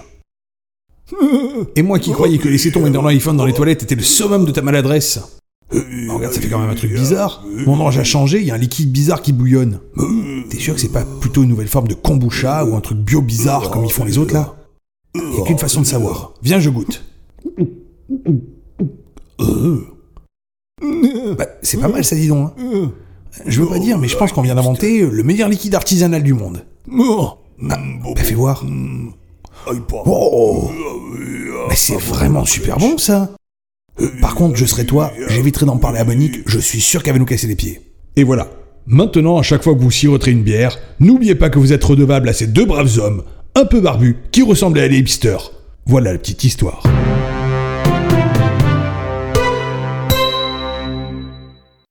Vous êtes sur Radio Delta, la radio qui rayonne entre les oreilles. Et oui, vous êtes sur- toujours sur Radio Delta et on est en présence de Jocelyn Morand, Emmanuel Pierret, tous les chroniqueurs de Radio Delta et Gilles à la technique. Et on va écouter tout de suite la chronique de Marie-Christine. Marie-Christine, bonsoir. Vous allez nous parler de sororité et plafond de verre. Oui. Encore une histoire de femme, quoi. Ah, venant de ma part, c'est pas très étonnant. Eh ben, allez-y. J'étais assise dans un jardin tranquillement au soleil quand à côté de moi, une conversation entre deux dames a retenu mon attention. Mais quel mot viens-tu d'utiliser Sororité Oh, Quel bizarre mot Mais vous avez inventé là quelque chose de, bizarre. Sororité, c'est dur comme sonorité. Dur Mais quelle drôle de remarque. Oui, ça rappe. Et puis qu'est-ce que ça veut dire? Oh, Sororité vient du latin médiéval sororitas, qui signifiait communauté religieuse de femmes, mais on le trouve déjà également chez Ovide et bien sûr chez Rabelais, euh, qui ne l'a pas laissé dans une communauté religieuse, et qui veut dire solidarité entre femmes, main tendue, écoute bienveillante, attention chaleureuse. Oh bah oui, la fraternité. Ah ben justement non. La fraternité vient de frères, de fratrie et réservée aux garçons. Ah non, mais qu'est-ce que tu me dis là? Au fronton des monuments de la République, il y a écrit liberté, égalité, frères. Mais ils ont oublié la moitié de l'humanité. Euh, oui, ils ne l'ont pas oublié. Ils l'ont délaissé. Mais nous pouvons imaginer l'inverse. Liberté, égalité, sororité. Ah mais non, parce que les hommes, ils accepteraient jamais. Ah ben pourquoi pas? Tu as bien accepté fraternité. Pourquoi n'accepterait-il pas sororité? Oh là là, mais c'est compliqué. Et comment faire, hein? S'il y a des hommes et des femmes ensemble Eh bien dans ce cas, on dit adelphité. C'est un terme qui regroupe à la fois sororité et fraternité, sans mention genrée, qui désigne la solidarité entre ses semblables, qu'ils soient femmes ou hommes. Où allez-vous chercher tout ça, vous les féministes? Dans un instant, tu vas me parler de pl- plafond de verre. Oui, si tu... Le soleil déclinant, je commençais à avoir froid aussi. À regret, je me suis levée en abandonnant nos deux sœurs en humanité à leur conversation. Et tout en cheminant, je pensais à ce mot magnifique dont on nous avait privés. Sororité. Sororité. Sororité. Merci Marie-Christine pour cette sororité. Radio Delta. Alors vous êtes toujours sur Radio Delta, hein, on, toujours en compagnie de- d'Emmanuel Pierrat et dans son, dans son dernier livre, La prison de verre, sexe, argent et politique, comme son nom l'indique, on va parler de sexe. Et voilà, et c'était le moment que tout le monde attendait, j'entends les... j'entends- C'est c'est étonnant. hein, J'ai les éditeurs, les auditeurs euh, qui demandaient quand est-ce que ça. eh ben, ça arrive maintenant, Gilles. Eh oui, La politique. Parce que finalement, des histoires de, de sexe, on va dire de, de vie sexuelle ou de vie Oui. intime, euh, Oui. euh, c'est aussi par partie de la vie privée. Alors on pense évidemment immédiatement à l'affaire DSK, euh, même si ça peut imaginer que ça dépasse ça- la simple notion de vie privée, puisqu'il y a eu euh, agression sexuelle, etc. Mais euh, on parle aussi, et vous l'évoquez dans votre livre, toutes les affaires lors de la Troisième République, où il était courant que les hommes politiques aient des maîtresses, où finalement les choses étaient plutôt admis et en tout cas était moins connu puisqu'il n'y avait pas, et je rappelle pour les plus jeunes auditeurs, qu'il n'y avait pas de réseaux sociaux, que Twitter n'existait pas, qu'il n'y avait pas Facebook. C'était avant Naruto. Voilà, exactement. C'est avant- ou après Jésus-Christ, maintenant c'est avant ou après Naruto. C'est exact- c'est exactement ça. Naruto, c'était en 2002, Naruto en France. Et euh, évidemment, ça faisait peut-être euh, les titres d'une presse un peu, euh, comment dire, un peu confidentielle, euh, qui euh, s'amusait de, des, des frasques des, euh, des hommes politiques et aussi du clergé à la fin du 19e siècle. Et euh, quand par exemple François Hollande euh, met son casque, prend son scout et va rejoindre sa nouvelle femme, je vais pas dire sa maîtresse parce que c'est un peu connoté, on va dire sa nouvelle Maintenant, femme. il l'a épousé. Il l'a épousé d'ailleurs, il l'a épousé. Et Elle est courageuse, hein. euh, oui, oui, elle est courageuse, c'est clair, c'est clair. Après tout, il a peut-être des talents cachés, hein, euh, comme disait ma maman. Il a un Et- scooter. il a un scooter, bien sûr. Et euh, en fait, ce que, ce que les gens ont retenu, il y avait deux choses. Il y avait le fait que cet homme, qui on va dire n'est pas un, comment dire, un perdreau de l'année, non pas non plus un homme euh, assez euh, élégant, on va dire ça comme ça, avait une, une maîtresse ou une amie qui était plutôt une jeune femme plutôt charmante. Bon, il avait certainement des talents cachés. Et en plus, on s'étonnait à la fois sur sa sécurité, puisque finalement, un homme politique, euh, en particulier un président de la République, doit être encadré, doit être sécurisé, on ne doit pas pouvoir atteindre à son, à son intégrité physique. Et euh, la deuxième chose, c'est que finalement, il, a- il arrivait à échapper à ses, euh, ses geôliers, pardon, ses gardes du corps, pour pouvoir euh, vivre sa vie. Alors, il y a eu des exemples, et vous les citez dans les livres, il y a eu Valéry Giscard d'Estaing avec le laitier, le fameux accident avec le laitier. Euh, évidemment, le plus connu, François Mitterrand avec euh, sa liaison avec, euh, avec Pinjot et donc, donc sa fille cachée. Avec l'idée aussi que derrière ça, il y avait l'argent public qui servait aussi à entretenir une vie, une vie privée. Euh, je ne sais pas si on peut parler de morale ou simplement du fait qu'une vie privée, bah, si on a une vie privée, on doit en assumer des, ressources finalement. C'est pas à, la, ressource publique de payer pour euh, les vies cachées des hommes politiques. Ben, je Est-ce pense qu'on que- est entre la limite entre la morale et euh, ou est-ce que finalement c'est la même chose? Non, évidemment, on est dans la morale. Euh, Ah, ça, je reprenons me- les, je m'attendais à cette reprenons les réponse, hein, exemples. mais- évidemment, reprenons les exemples parce qu'ils sont très différents. Euh, D'abord, dans l'affaire des SK, il y a deux choses qui n'ont rien à voir. Il y a euh, l'agression sexuelle d'une femme de ménage euh, dans une chambre d'hôtel qui est un délit ou un crime, euh, c'est pas tout à fait la même chose que le libertinage, le partouzard, euh, etc., etc. Euh, très sincèrement, C'est-à-dire que ah, faire des parties avec des filles au Carlton, c'est pas ça puni aucune, par la loi. euh, ça ne pose aucune difficulté, selon moi. la morale, mais c'est pas la loi. D'autant plus qu'il ne le faisait pas avec l'argent public, je ne le crois pas. hein, donc euh, voilà. Ça regardait Anne Sinclair et lui. euh, voilà, dans leur relation et dans leur, dans leur façon de gérer leur sexualité. Et, leur et- couple. et tous les déçus de ne pas avoir été invités. Oui, c'est bien sûr. et euh, dans l'affaire de, de- de François Hollande et de Valérie Trierweiler et de Julie Gaillet, euh, les, Français étaient partagés. Il y a beaucoup de voyeurisme, évidemment. Euh, il n'y a aucun argent public, puisque euh, il allait, euh, par ailleurs, il n'y avait pas beaucoup de dépenses. Alors, il n'y a à la fois pas de dépenses sécuritaires, parce que vous dites, on était inquiet sur le fait qu'il parte comme ça tout seul en scooter. En même temps, il allait à 150 mètres euh, de l'Élysée. Donc, il n'y avait pas un risque majeur, quand même, d'enlèvement ou de- ou de- Euh, Donc, euh, non mais c'est de la sécurité évidemment, mais euh, c'est ce que je veux dire, c'est que quoi qu'il ait fait, ça coûte de l'argent public, parce que de toute façon, s'il n'avait pas été là à voir Julie Gaillet, il aurait été à recevoir je ne sais pas qui pour faire un rendez-vous. Donc de toute façon, il n'aurait pas parti sans garde du corps. Donc à un moment, évidemment, que ça a un coût, mais ça n'a pas de coût. euh, voilà, ça a un coût quand il dort, ça a un coût quand il mange, euh, ça a un coût quand il pisse. euh, voilà. Donc, mais ça fait partie de la vie, euh, de la vie d'un homme.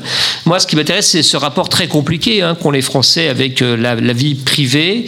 Euh, en politique, il y a toujours eu cette euh, apparente séparation et en même temps une image euh, qu'il ne fallait pas briser.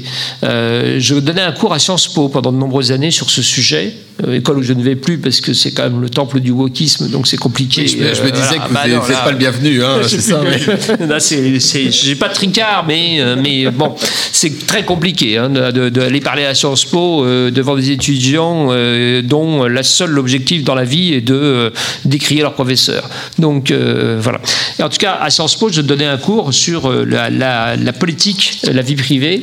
Euh, c'est des choses qui m'intéressaient beaucoup et j'avais euh, euh, fait constater avec étonnement à mes étudiants qui pensaient qu'on était dans un pays moderne que lorsque Nicolas Sarkozy et Ségolène Royal se sont affrontés, c'est la première fois dans l'histoire de la République qu'on avait un homme remarié, enfin divorcé, et une femme qui vivait en concubinage.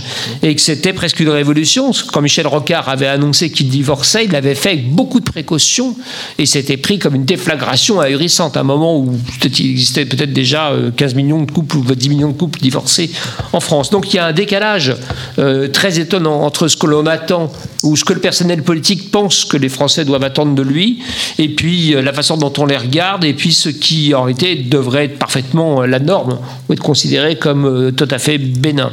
Euh, mais il y a ce, ce- cette permanente ce, ce voyeurisme. Et à chaque fois évidemment quand on ne trouve rien à reprocher à François Hollande sur le plan de la morale ou de la sexualité on creuse en disant l'argent la sécurité effectivement.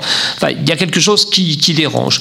Euh, et on voudrait que les hommes politiques et les femmes politiques soient plus humains plus proches du peuple euh, qu'ils incarnent la réalité etc etc donc euh, mais dès qu'ils l'incarnent on est très frustré et on préférait un surhomme ou une femme extrêmement puissante. Il y a ce jugement aussi en permanence hein, sur l'élégance des femmes euh, sur la beauté des femmes. Euh, ah, elle est laide, euh, elle s'habille mal. Moi, je suis fasciné, hein, que ce soit le point majeur de raisonnement ou de prise de décision de certains de nos concitoyens, voilà, qui ne devraient pas avoir à prendre ce genre d'éléments dans leur, débat. Voilà, donc il y a toutes ces questions moi, qui, m'intéressent beaucoup et, et évidemment l'espèce de gourmandise et de retentissement dès que quelque chose croustille. Il peut pas, ma grande difficulté quand je défends des hommes et des femmes politiques, c'est leur grande panique, c'est que ça va sortir. Euh, être mis en garde à vue. Bah, Vous dites le mot, hein, ça croustille. Oui, ça croustille. C'est exactement ça. Moi, j'ai lu que la partie sexe et politique Oui, dans votre sûr. livre, Emmanuel. Oui, oui, j'ai bien compris. Vous avez sauté Platon Oh, vrai, et vrai. Aristote, Ah dont je parle longuement dans la première partie. Je suis convaincu, mais je, je ne l'en doutais pas. C'est pour ça que j'ai fait un sommaire, pour que les illettrés aillent directement à la page qui les euh, intéresse. merci, c'est exactement ce que j'ai fait. Non, mais vous Dans citez. vous ne savez ni lire ni écrire. Voilà. Ah bah ça c'est clair. Euh, vous, vous citez dans votre livre et c'est- passionnant parce qu'on on- il y a des histoires qu'on connaît évidemment parce qu'elles sont connues comme euh, il voulait de Jules César, il est mort pompé, Eh etc. Mais vous citez des exemples donc pas récents, puis c'est de Gambetta, Forêt, Poincaré, Thiers, etc. Tous ces hommes politiques dont la vie sexuelle finalement été connue en fait. Mais finalement on s'en foutait. Oui, on s'en foutait parce qu'on n'avait pas le même, parce qu'il y avait une vie officielle euh, d'affichage et que par ailleurs c'était pas un sujet, c'est-à-dire qu'on franchissait pas la porte de la chambre à coucher. La difficulté, c'est que les politiques eux-mêmes ont euh, franchi ce cap, c'est-à-dire à un moment on entrebâillait la porte et on commençait à se mettre en scène. Et c'est là que c'est devenu confus et qu'ils ont tendu euh, les, les bâtons pour se faire battre. J'allais dire la verge, mais j'ai hésité. Vous donc dire à Radio Delta. Vous n'êtes pas sur Europe 1, vous êtes sur Radio Delta. Il y a La radio qui où, rayonne entre euh, il y les a moment quand même où on voit, euh, où on voit euh, les uns et les autres s'exposant avec leur famille à la plage et on se dit ah ça va mal tourner. C'est-à-dire que là, en voulant faire des images plus humaines, euh, montrer qu'ils sont proches des Français, etc., on emprunte une pente extrêmement dangereuse Bah, qui consiste à inviter donc les paparazzi à devenir des photographes officiels en quelque sorte. Voilà. Donc euh, et on a vu cela quand Solène Golden Royal euh, montre ses euh, enfants à la maternité sur son ventre, En qu'elle est sur son lit 93. d'accouchement. On se dit bon, est-ce que c'était nécessaire euh, de dire qu'elle est une femme comme les autres et qu'elle a accouché en montrant ces images-là On en parle encore. La on en parle encore, bien sûr, évidemment. Euh, lorsque euh, Jacques Chirac et son petit-fils à Walkman, dans le, etc., sur la pelouse de l'Élysée, lorsque euh, les uns et les autres, encore une fois, sont à la plage, et on voit bien qu'ensuite, c'est très difficile de résister à cette pente, euh, parce qu'ils ont eux-mêmes invité euh, les caméras à regarder euh, leur vie privée. Parce que Kennedy Igor. avait fait ça avec, euh, avec, avec ses enfants et parce que Giscard nous a fait croire qu'il cuisinait dans, dans sa chambre. Et Ça- qui jouait de l'accordéon chez les gens le soir en s'invitant à dîner alors que les gens Oui, bah ça, avaient mais- juste une mais- seule envie, c'est de mais regarder ça, la mais télé. ça, c'est, c'est, c'est, c'était côté mystique, tu vois. Non, ça, ça avait été, ça avait été pris pour autre Mais- chose. Ça, c'est, il faut pas se tromper. C'est, Oui. il jouait, il pouvait jouer de l'accordéon. C'est simplement oui, qu'en c'est- France, on veut pas être instrumentiste. C'est ça. Euh, il, y a une, il y a une religion comme ça du, du rapport à l'homme et la femme politique. Je vais vous expliquer une anecdote qui est pas dans mon livre, mais pour vous situer des choses. Ça sera dans le prochain, Emmanuel. En Allemagne, si vous êtes un musicien et que vous êtes euh, chancelier, euh, c'était le cas d'Helmut Kohl, il allait à la ZDF le samedi soir, il jouait sur un Bosendorfer, absolument de façon magistrale, fait. euh, Chopin, etc. Et c'était pris avec beaucoup de sérieux en disant le chancelier est un grand pianiste. Mais l'idée en Allemagne d'écrire un livre pour le chancelier Helmut Kohl ou pour Madame Merkel est complètement inconcevable et saugrenu. Euh, En Grande-Bretagne, euh, il faut peindre. Euh, le nouveau roi, euh, quand il était prince, peignait. Boris Johnson a peint il n'y a pas si longtemps pendant ses vacances.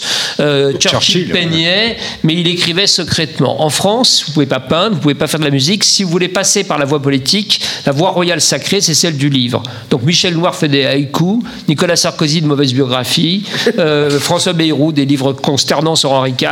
Et le maire des des livres pornographiques. Voilà, des, des livres, mais, et, et les livres pornographiques. érotique, C'est pas- érotique. c'est pas Mais érotique, le truc de le scatologique. Il y a quelque chose de très particulier. Donc quand Giscard fait de l'accordéon, c'est plutôt parce qu'en France on fait pas de musique, que ça n'a pas de sens. Vous voyez, ça passe pas. euh, mais en revanche, il a fait un livre un peu érotique, hein, Giscard. Vous savez, avec la fille sur, la déca- sur la- la- le capot de la voiture, Oui. euh, qui lui a valu euh, pratiquement d'être. C'était pour rentrer à l'Académie française, il a fallu lui en barrer l'entrée, alors qu'il en avait été le protecteur pendant son septennat. Alors, dans votre livre, vous citez également Marie-France Garot, hein, grande femme politique aussi et grande femme euh, très fine hein, sur la vie politique. qui dit, à, je crois que c'est à Chirac, qui dit La passion n'est pas conciliable avec le pouvoir. Donc la passion, Oui. elle veut dire Mhm. par là, euh, bon, on connaît l'histoire de Chirac Avec- avec, cette journaliste. avec cette hein, journaliste, oui, bien sûr. euh, et il s'est dit, si je veux être président, il faut que je me sépare de cette femme pour rentrer dans une vie, dirons, plus classique. Euh, Est-ce que vous pensez que la passion n'est pas conciliable avec le pouvoir? Ah, c'est très vous, difficile. reprenez, vous reprenez cette, vous reprenez cette formule à- par rapport aux Ben. exemples que vous citez. Finalement, on peut se dire, bah, finalement, euh, la passion dessert le pouvoir, ou au contraire, la rend plus humaine. On pourrait croire que ça la rend plus humaine, mais regardez les diatribes que subit euh, Brigitte Macron, euh, la différence d'âge. Quand même, c'est ahurissant. Ah oui. Qu'on en soit là, on se croit au Moyen Âge. Là. Différents âges et transsexualisme. Transsexualisme enfin, et les accusations euh, de, Brigitte Trogneux, si vous êtes Jean-Michel Trogneux, et etc., etc. Enfin, on est, euh, on, on se croirait vraiment au Moyen Âge. Moi, je suis euh, consterné. Je, suis assez content. Alors, je ne devrais pas, parce que c'est un raisonnement irrationnel de dire que c'est une jolie femme, d'être content d'avoir une, une jolie première dame, euh, mais c'est vrai. Euh, et, et je suis affligé par ce qu'elle doit vivre et supporter comme moquerie, comme injure. Très sincèrement, on n'est pas mieux que sous Marie-Antoinette. Hein. Euh, ça n'est pas Marie-Antoinette d'ailleurs. Euh, c'est l'épouse d'un président démocratiquement élu, hein, euh, qui ne fait pas de prévarication, je ne crois pas. Euh, mais elle est traitée de la même façon. C'est-à-dire qu'elle elle elle n'est pas lesbienne et, et ni orgiaque, mais elle est euh, transsexuelle et, euh, et forcément, euh, euh, comment, pardon, euh, comment dit-on quand c'est une femme, euh, une. euh, Non, je vous laisse le choix je, cherchais le, le, dans le le- mot. le formule. mot, Voilà. Enfin bref. Oui, une merci, une oui, a-. Le public me souffle a- de la formule que je recherchais. Jocelyn, Jocelyn veut intervenir. Moi, j'ai une question pour, pour vous, Emmanuel. En fin de compte, quand on voit tous nos hommes politiques qui utilisent les réseaux sociaux, Instagram, comme par exemple Bruno Le Maire qui montre sa famille sur Instagram, ou les uns et les autres qui font venir des photographes pour, euh, pour montrer leurs vacances dans Gala, dans Voici, etc. Donc, le- tous nos politiques veulent se mettre, euh, enfin, veulent s'humaniser et se rendre donc euh, proches des gens. Mais se rendre proche des gens, est-ce que c'est pas risqué justement de se faire détester comme on jalouserait ou comme on détesterait son voisin? Si, bien sûr. Évidemment, mais il y a des. Alors, ça, c'est pour ça que l'argent et la sexualité, c'est la même chose pour moi. C'est pris avec le même, le même regard. Parce que, effectivement, il y a cette espèce de jalousie ou de loupe déformante qui fait qu'un acte, un acte a priori normal est considéré d'un seul coup comme scandaleux ou indécent. J'en prends pour seul, un seul exemple, par exemple, ce qui était arrivé à Pablo Iglesias, ça vous dira rien, mais c'était le leader de Podemos en Espagne. On est bien d'accord que c'est Euh, pas le chanteur, hein, non, Iglesias, non, non, hein. ça c'est, Ah, c'était Rulio. euh, voilà. C'est Rulio, le chanteur. Et, mais voilà. Pardon, Emmanuel, je vous ai interrompu, là, je vous ai déconcentré, là.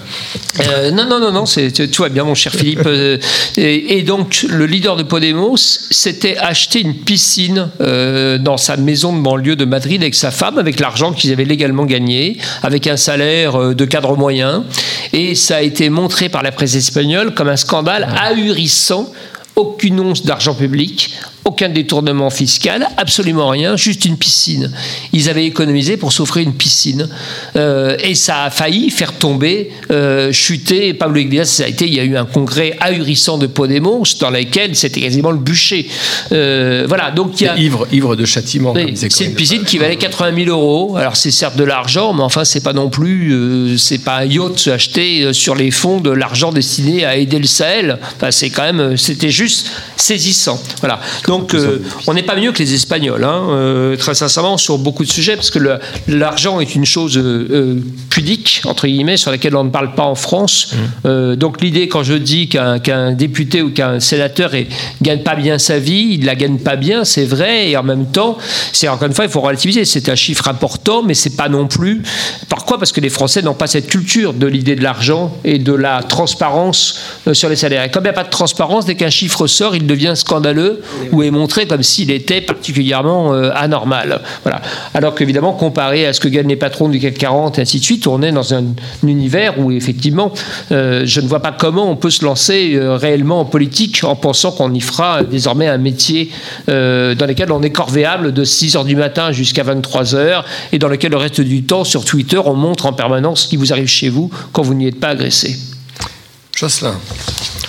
En fin de compte, on n'a pas vraiment évolué depuis le 19e siècle. Enfin, je me souviens donc de, de, la- de Tocqueville. vous n'étiez C'est pas si né, vieux que euh, ça. C'est avant, c'est Ah avant bah. Naruto. Hein. Ah, c'était, bah oui, c'était, c'était à peu près 150 ans avant Naruto, mais enfin, c'était, moins 140 avant Naruto. c'était à peu près ça. Et euh, en fait, Alexis de Tocqueville, donc, qui avait bien connu les États-Unis, donc le Far West, les westerns, peut-être même contemporain de John Wayne, dont je plaisante bien sûr, mais il avait parlé en fait de la passion pour l'égalité. Est-ce que c'est pas ce qu'on est en train de vivre en ce moment C'est-à-dire qu'on veut que les hommes politiques soient comme nous, mais on ne supporte pas, par exemple, qu'ils gagnent plus que nous, ou euh, si ce sont des gens comme nous, qui aient du pouvoir, parce qu'au final, ils sont aussi mauvais que nous.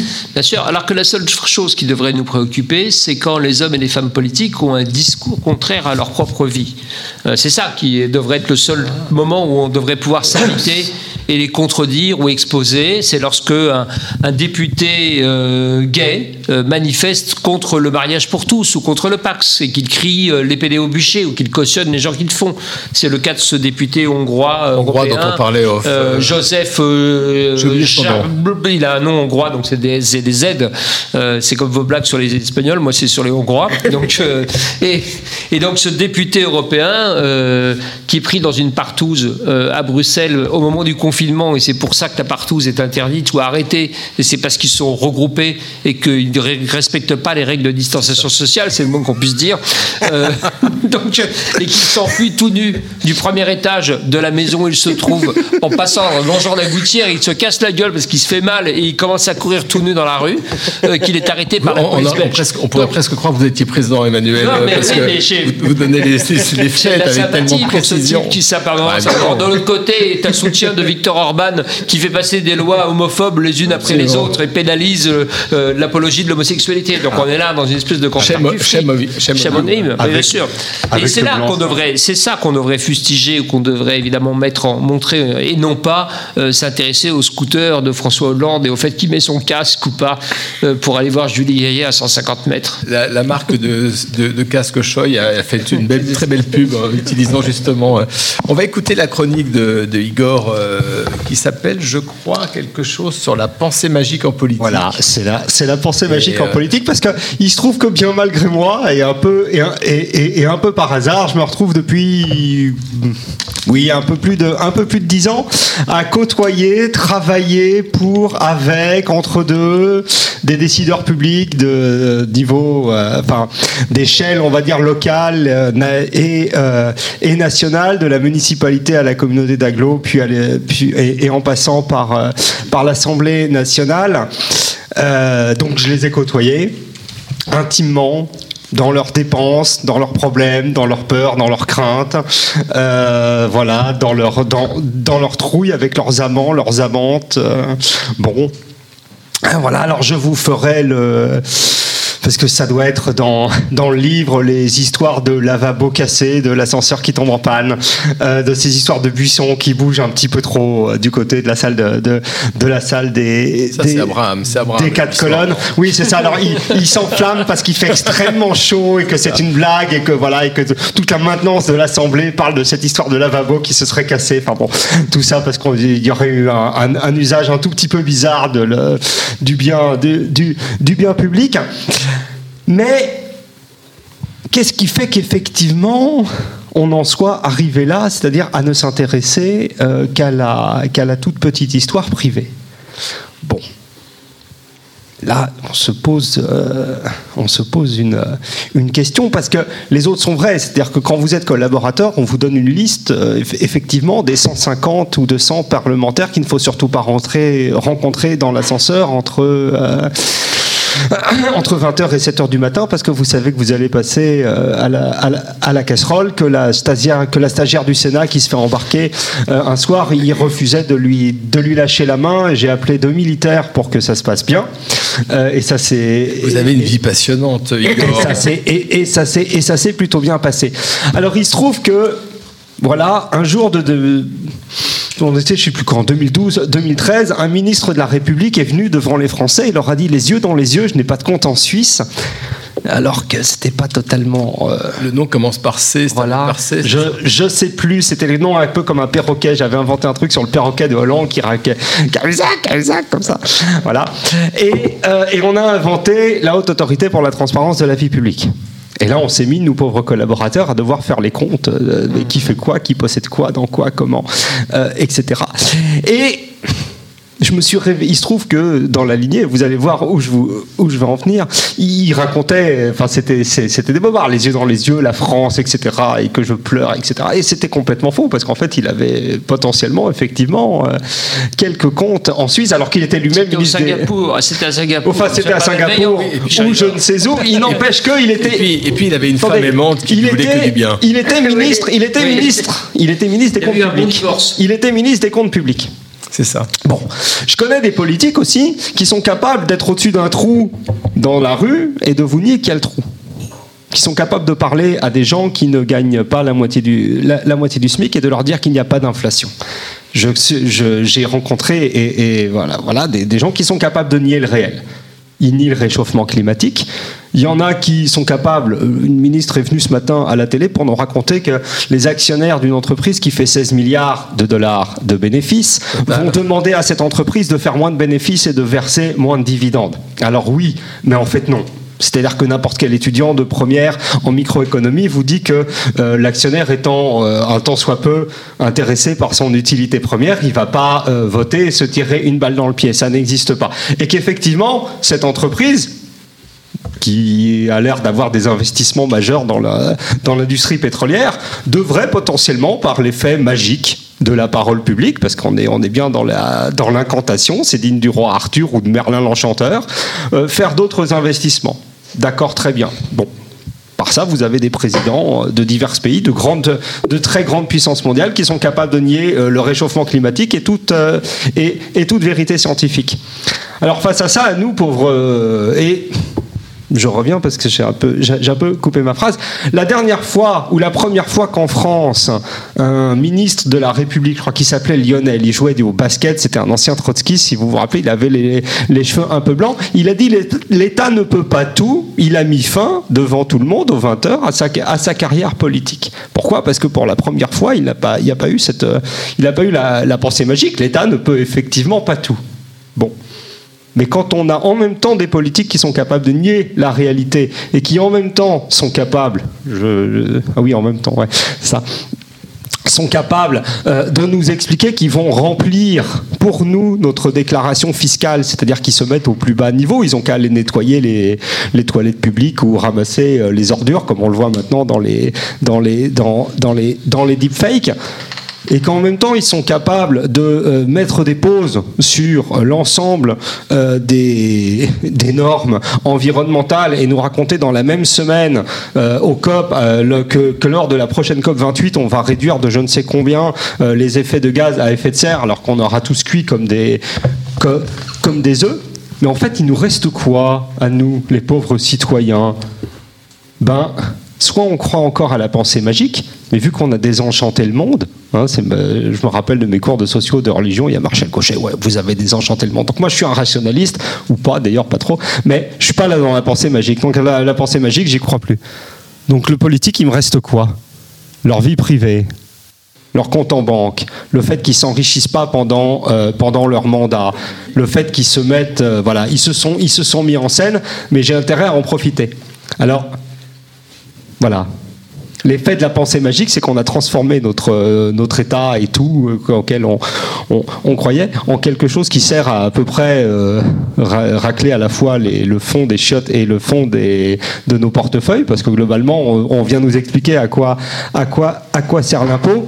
Ben, J'ai peur que, à force d'avoir mis trop de magie et pas assez de réel, on ait retourné complètement la situation. Voilà, c'était la fin de Ma chronique,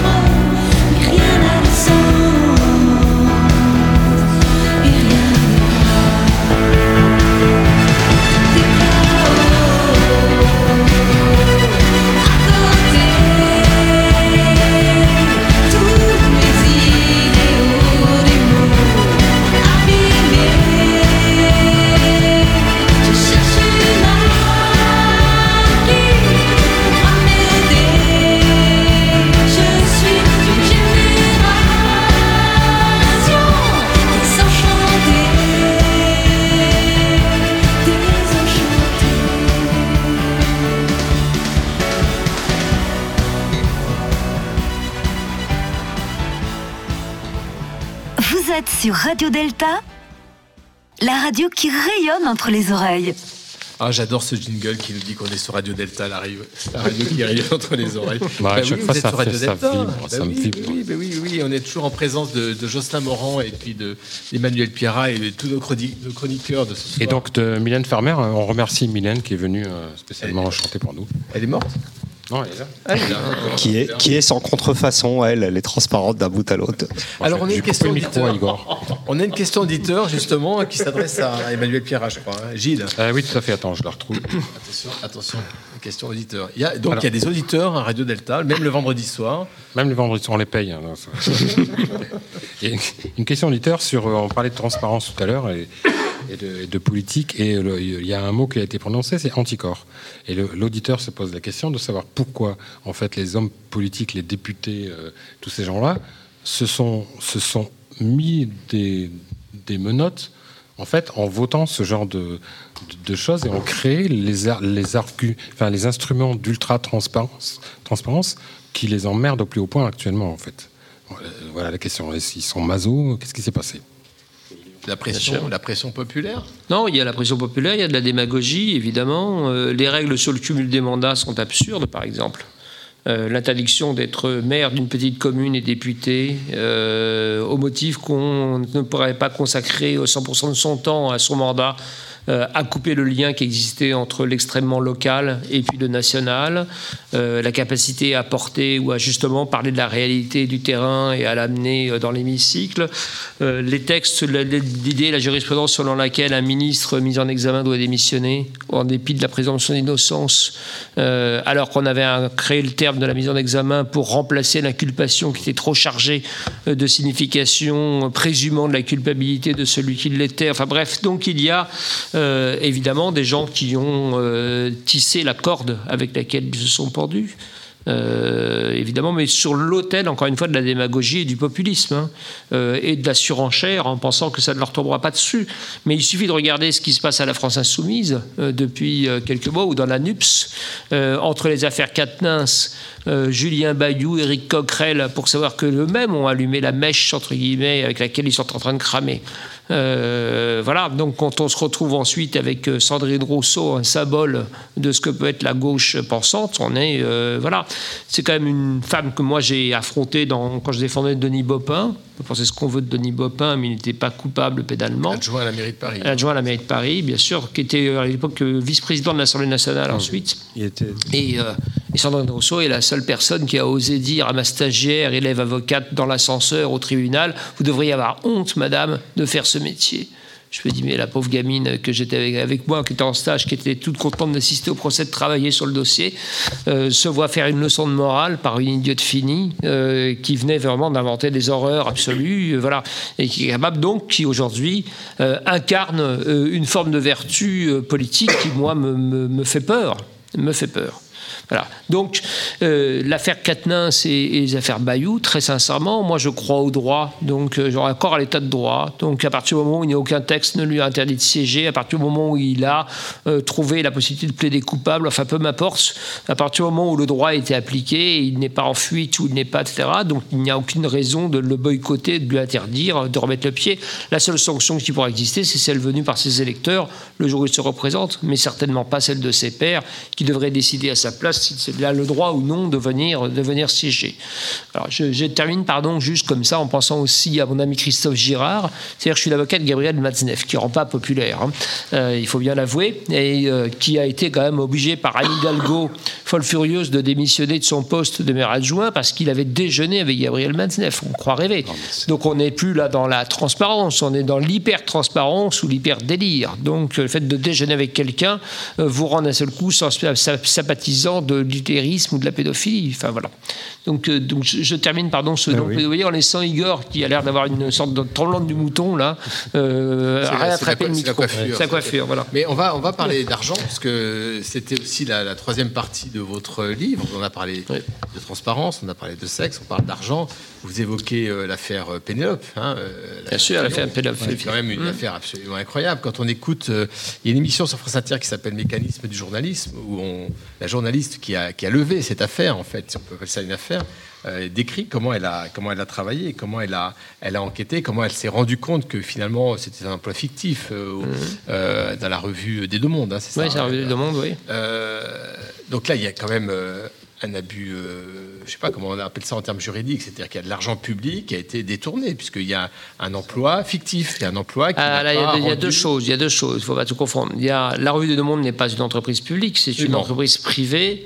Euh, et le- il y a deux choses. Il y a le fait, il y a le fait, ne non, non, on ne confond pas tout. Pardon. Sur l'affaire Pénol-Fillon, il y a le fait d'un côté d'être employé à l'Assemblée nationale ou d'avoir, Ah, etc., un poste d'assistant, et par ailleurs, dans la même examen général des patrimoines, on s'aperçoit que par ailleurs, elle a aussi un autre émonument qui vient de la revue de Deux Mondes, qui est possédé par un milliardaire important, euh, et qui là rend une faveur politique, si je puis me permettre, ou un service à euh, Fillon, euh, le candidat. Alors là, il n'y a pas d'argent public, il y a la tentative, on va dire, d'acheter une influence, ce qui n'est pas tout à fait la même chose. Voilà. Qui peut être considéré par la loi, ça. Et ça n'est pas puni par la loi. Non. On peut payer quelqu'un Ah non. à ne rien faire. On peut payer quelqu'un à ne pas rien faire. On a, on a d'ailleurs, et puis on a un souci aussi sur le financement. Mais non, on a un souci sur le financement des partis politiques. On a fait la morale en voulant interdire absolument de financer les partis politiques avec des montants, etc., etc. Et on se retrouve avec des politiques qui euh, ont une vraie difficulté. hein. Encore une fois, pas uniquement celle des rémunérations, mais celle de devoir faire une campagne avec des moyens qu'on ne leur autorise pas à avoir. Donc il y a quelque chose de, compliqué. Il ne s'agit pas de rentrer dans une surenchère à l'américaine, hein, euh, où la campagne pour être président de la- de- des États-Unis va coûter sans doute quelque chose comme 400 millions euh, de dollars euh, pour la prochaine élection. Mais, peut-être de revoir, encore une fois, ces interdictions, ces, plafonds, cette façon d'avoir aseptisé ou puritanisé la vie politique. Et n'y voyez là aucun plaidoyer euh, pro domo, enfin en faveur de Pénélope Fillon et, et de François Fillon. Mais, mais euh, et sachant que la morale, pardon, pour terminer, que la morale est venue de la part en grande partie aussi du canard enchaîné, qui lui-même se retrouve aujourd'hui accusé d'avoir euh, facilité un emploi fictif alors à l'intérieur d'une entreprise privée. hein. Moi, je m'en fous, c'est pas mon argent. Euh, c'est leur problème. Mais effectivement, leur morale, entre guillemets, leur ricanement se retourne contre eux. Où est-ce qu'on met la limite entre justement cette transparence et cette non-transparence C'est où, la limite Moi, je pense que on devrait sincèrement. Il y a une, en théorie un respect de la vie privée qui existe dans le code, de- dans le code civil. Oui, Le fait que Euh, Pénélope Fillon ait été employée comme assistante parlementaire et qu'a priori, elle n'aurait pas travaillé pour euh, remplir euh, sa mission. Mais dans ce cas, il y a une des règles de l'Assemblée sur les emplois, sur l'utilisation de l'argent pour les assistants, etc. etc. Mais Vous dites très mais souvent dans votre livre que mais finalement les textes juridiques suffisent et pas la peine d'en rajouter. sûr, hein. évidemment, ça ne, D'accord. ça, ne, ça ne sert à rien de rajouter des, des- des- encore une fois des lois en permanence euh, supplémentaires qui visent simplement, par exemple, on dit en permanence, il faudrait créer une loi pour lutter contre, euh, j'en sais rien, un inceste à caractère pédophile, euh, les violences faites aux femmes, comme si les violences faites aux femmes n'étaient pas réprimées, heureusement, dans le code pénal. Donc il y a, il y a là une absurdité. Après, il y a la question des moyens, il y a la question de la pédagogie, il y a la question de l'éducation, euh, il y a la question sans doute de l'éthique, qui est chère à mon voisin Jocelyn Morand, Euh, mais il ne faut pas confondre la morale et le droit. Ce sont deux choses assez distinctes. Nous sommes dans un pourrait- état de droit, heureusement, pas dans un état de moralisation. Est-ce qu'on pourrait pas résumer finalement toutes les discussions qu'on a aujourd'hui et celles qu'on a eues aussi dans les émissions précédentes, Précédentes, bien sûr. À ces, à ces distinctions entre morale et droit? Si, évidemment, moi je suis. Alors en fait, si c'était que ça, Je suis on citoyen d'un État de droit. Je Bah, pense que c'est le corollaire essentiel de la démocratie. Et dès qu'on sort de l'État de droit, on est dans autre chose, on est dans l'arbitraire. Je vais vous parler de quelque chose qui n'a presque rien à voir. En même temps, qui rappelle tout ça, il s'avère qu'une année, j'ai défendu, euh, j'étais l'avocat d'un des terroristes de- des attentats euh, de Bruxelles qui avait fait sauter l'aéroport de l'aéroport de Zaventem. C'est donc corollaire et lié aux attentats du Bataclan. Euh, et mon client avait été, euh, détenu en Belgique, en Flandre, était amené pour être entendu devant le juge d'instruction à Paris dans le cadre de l'affaire du Bataclan.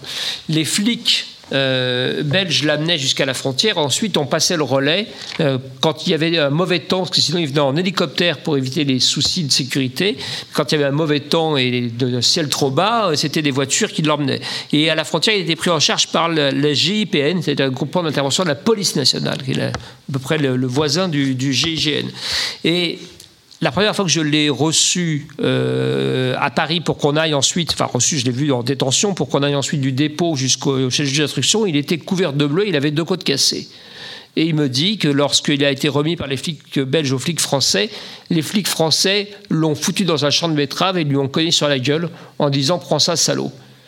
Et j'ai dit au juge d'instruction, vous vous rendez compte qu'on essaie donc de dresser nos gamins pour qu'ils n'aillent pas chez Daesh, qu'ils ne deviennent pas des abrutis, etc.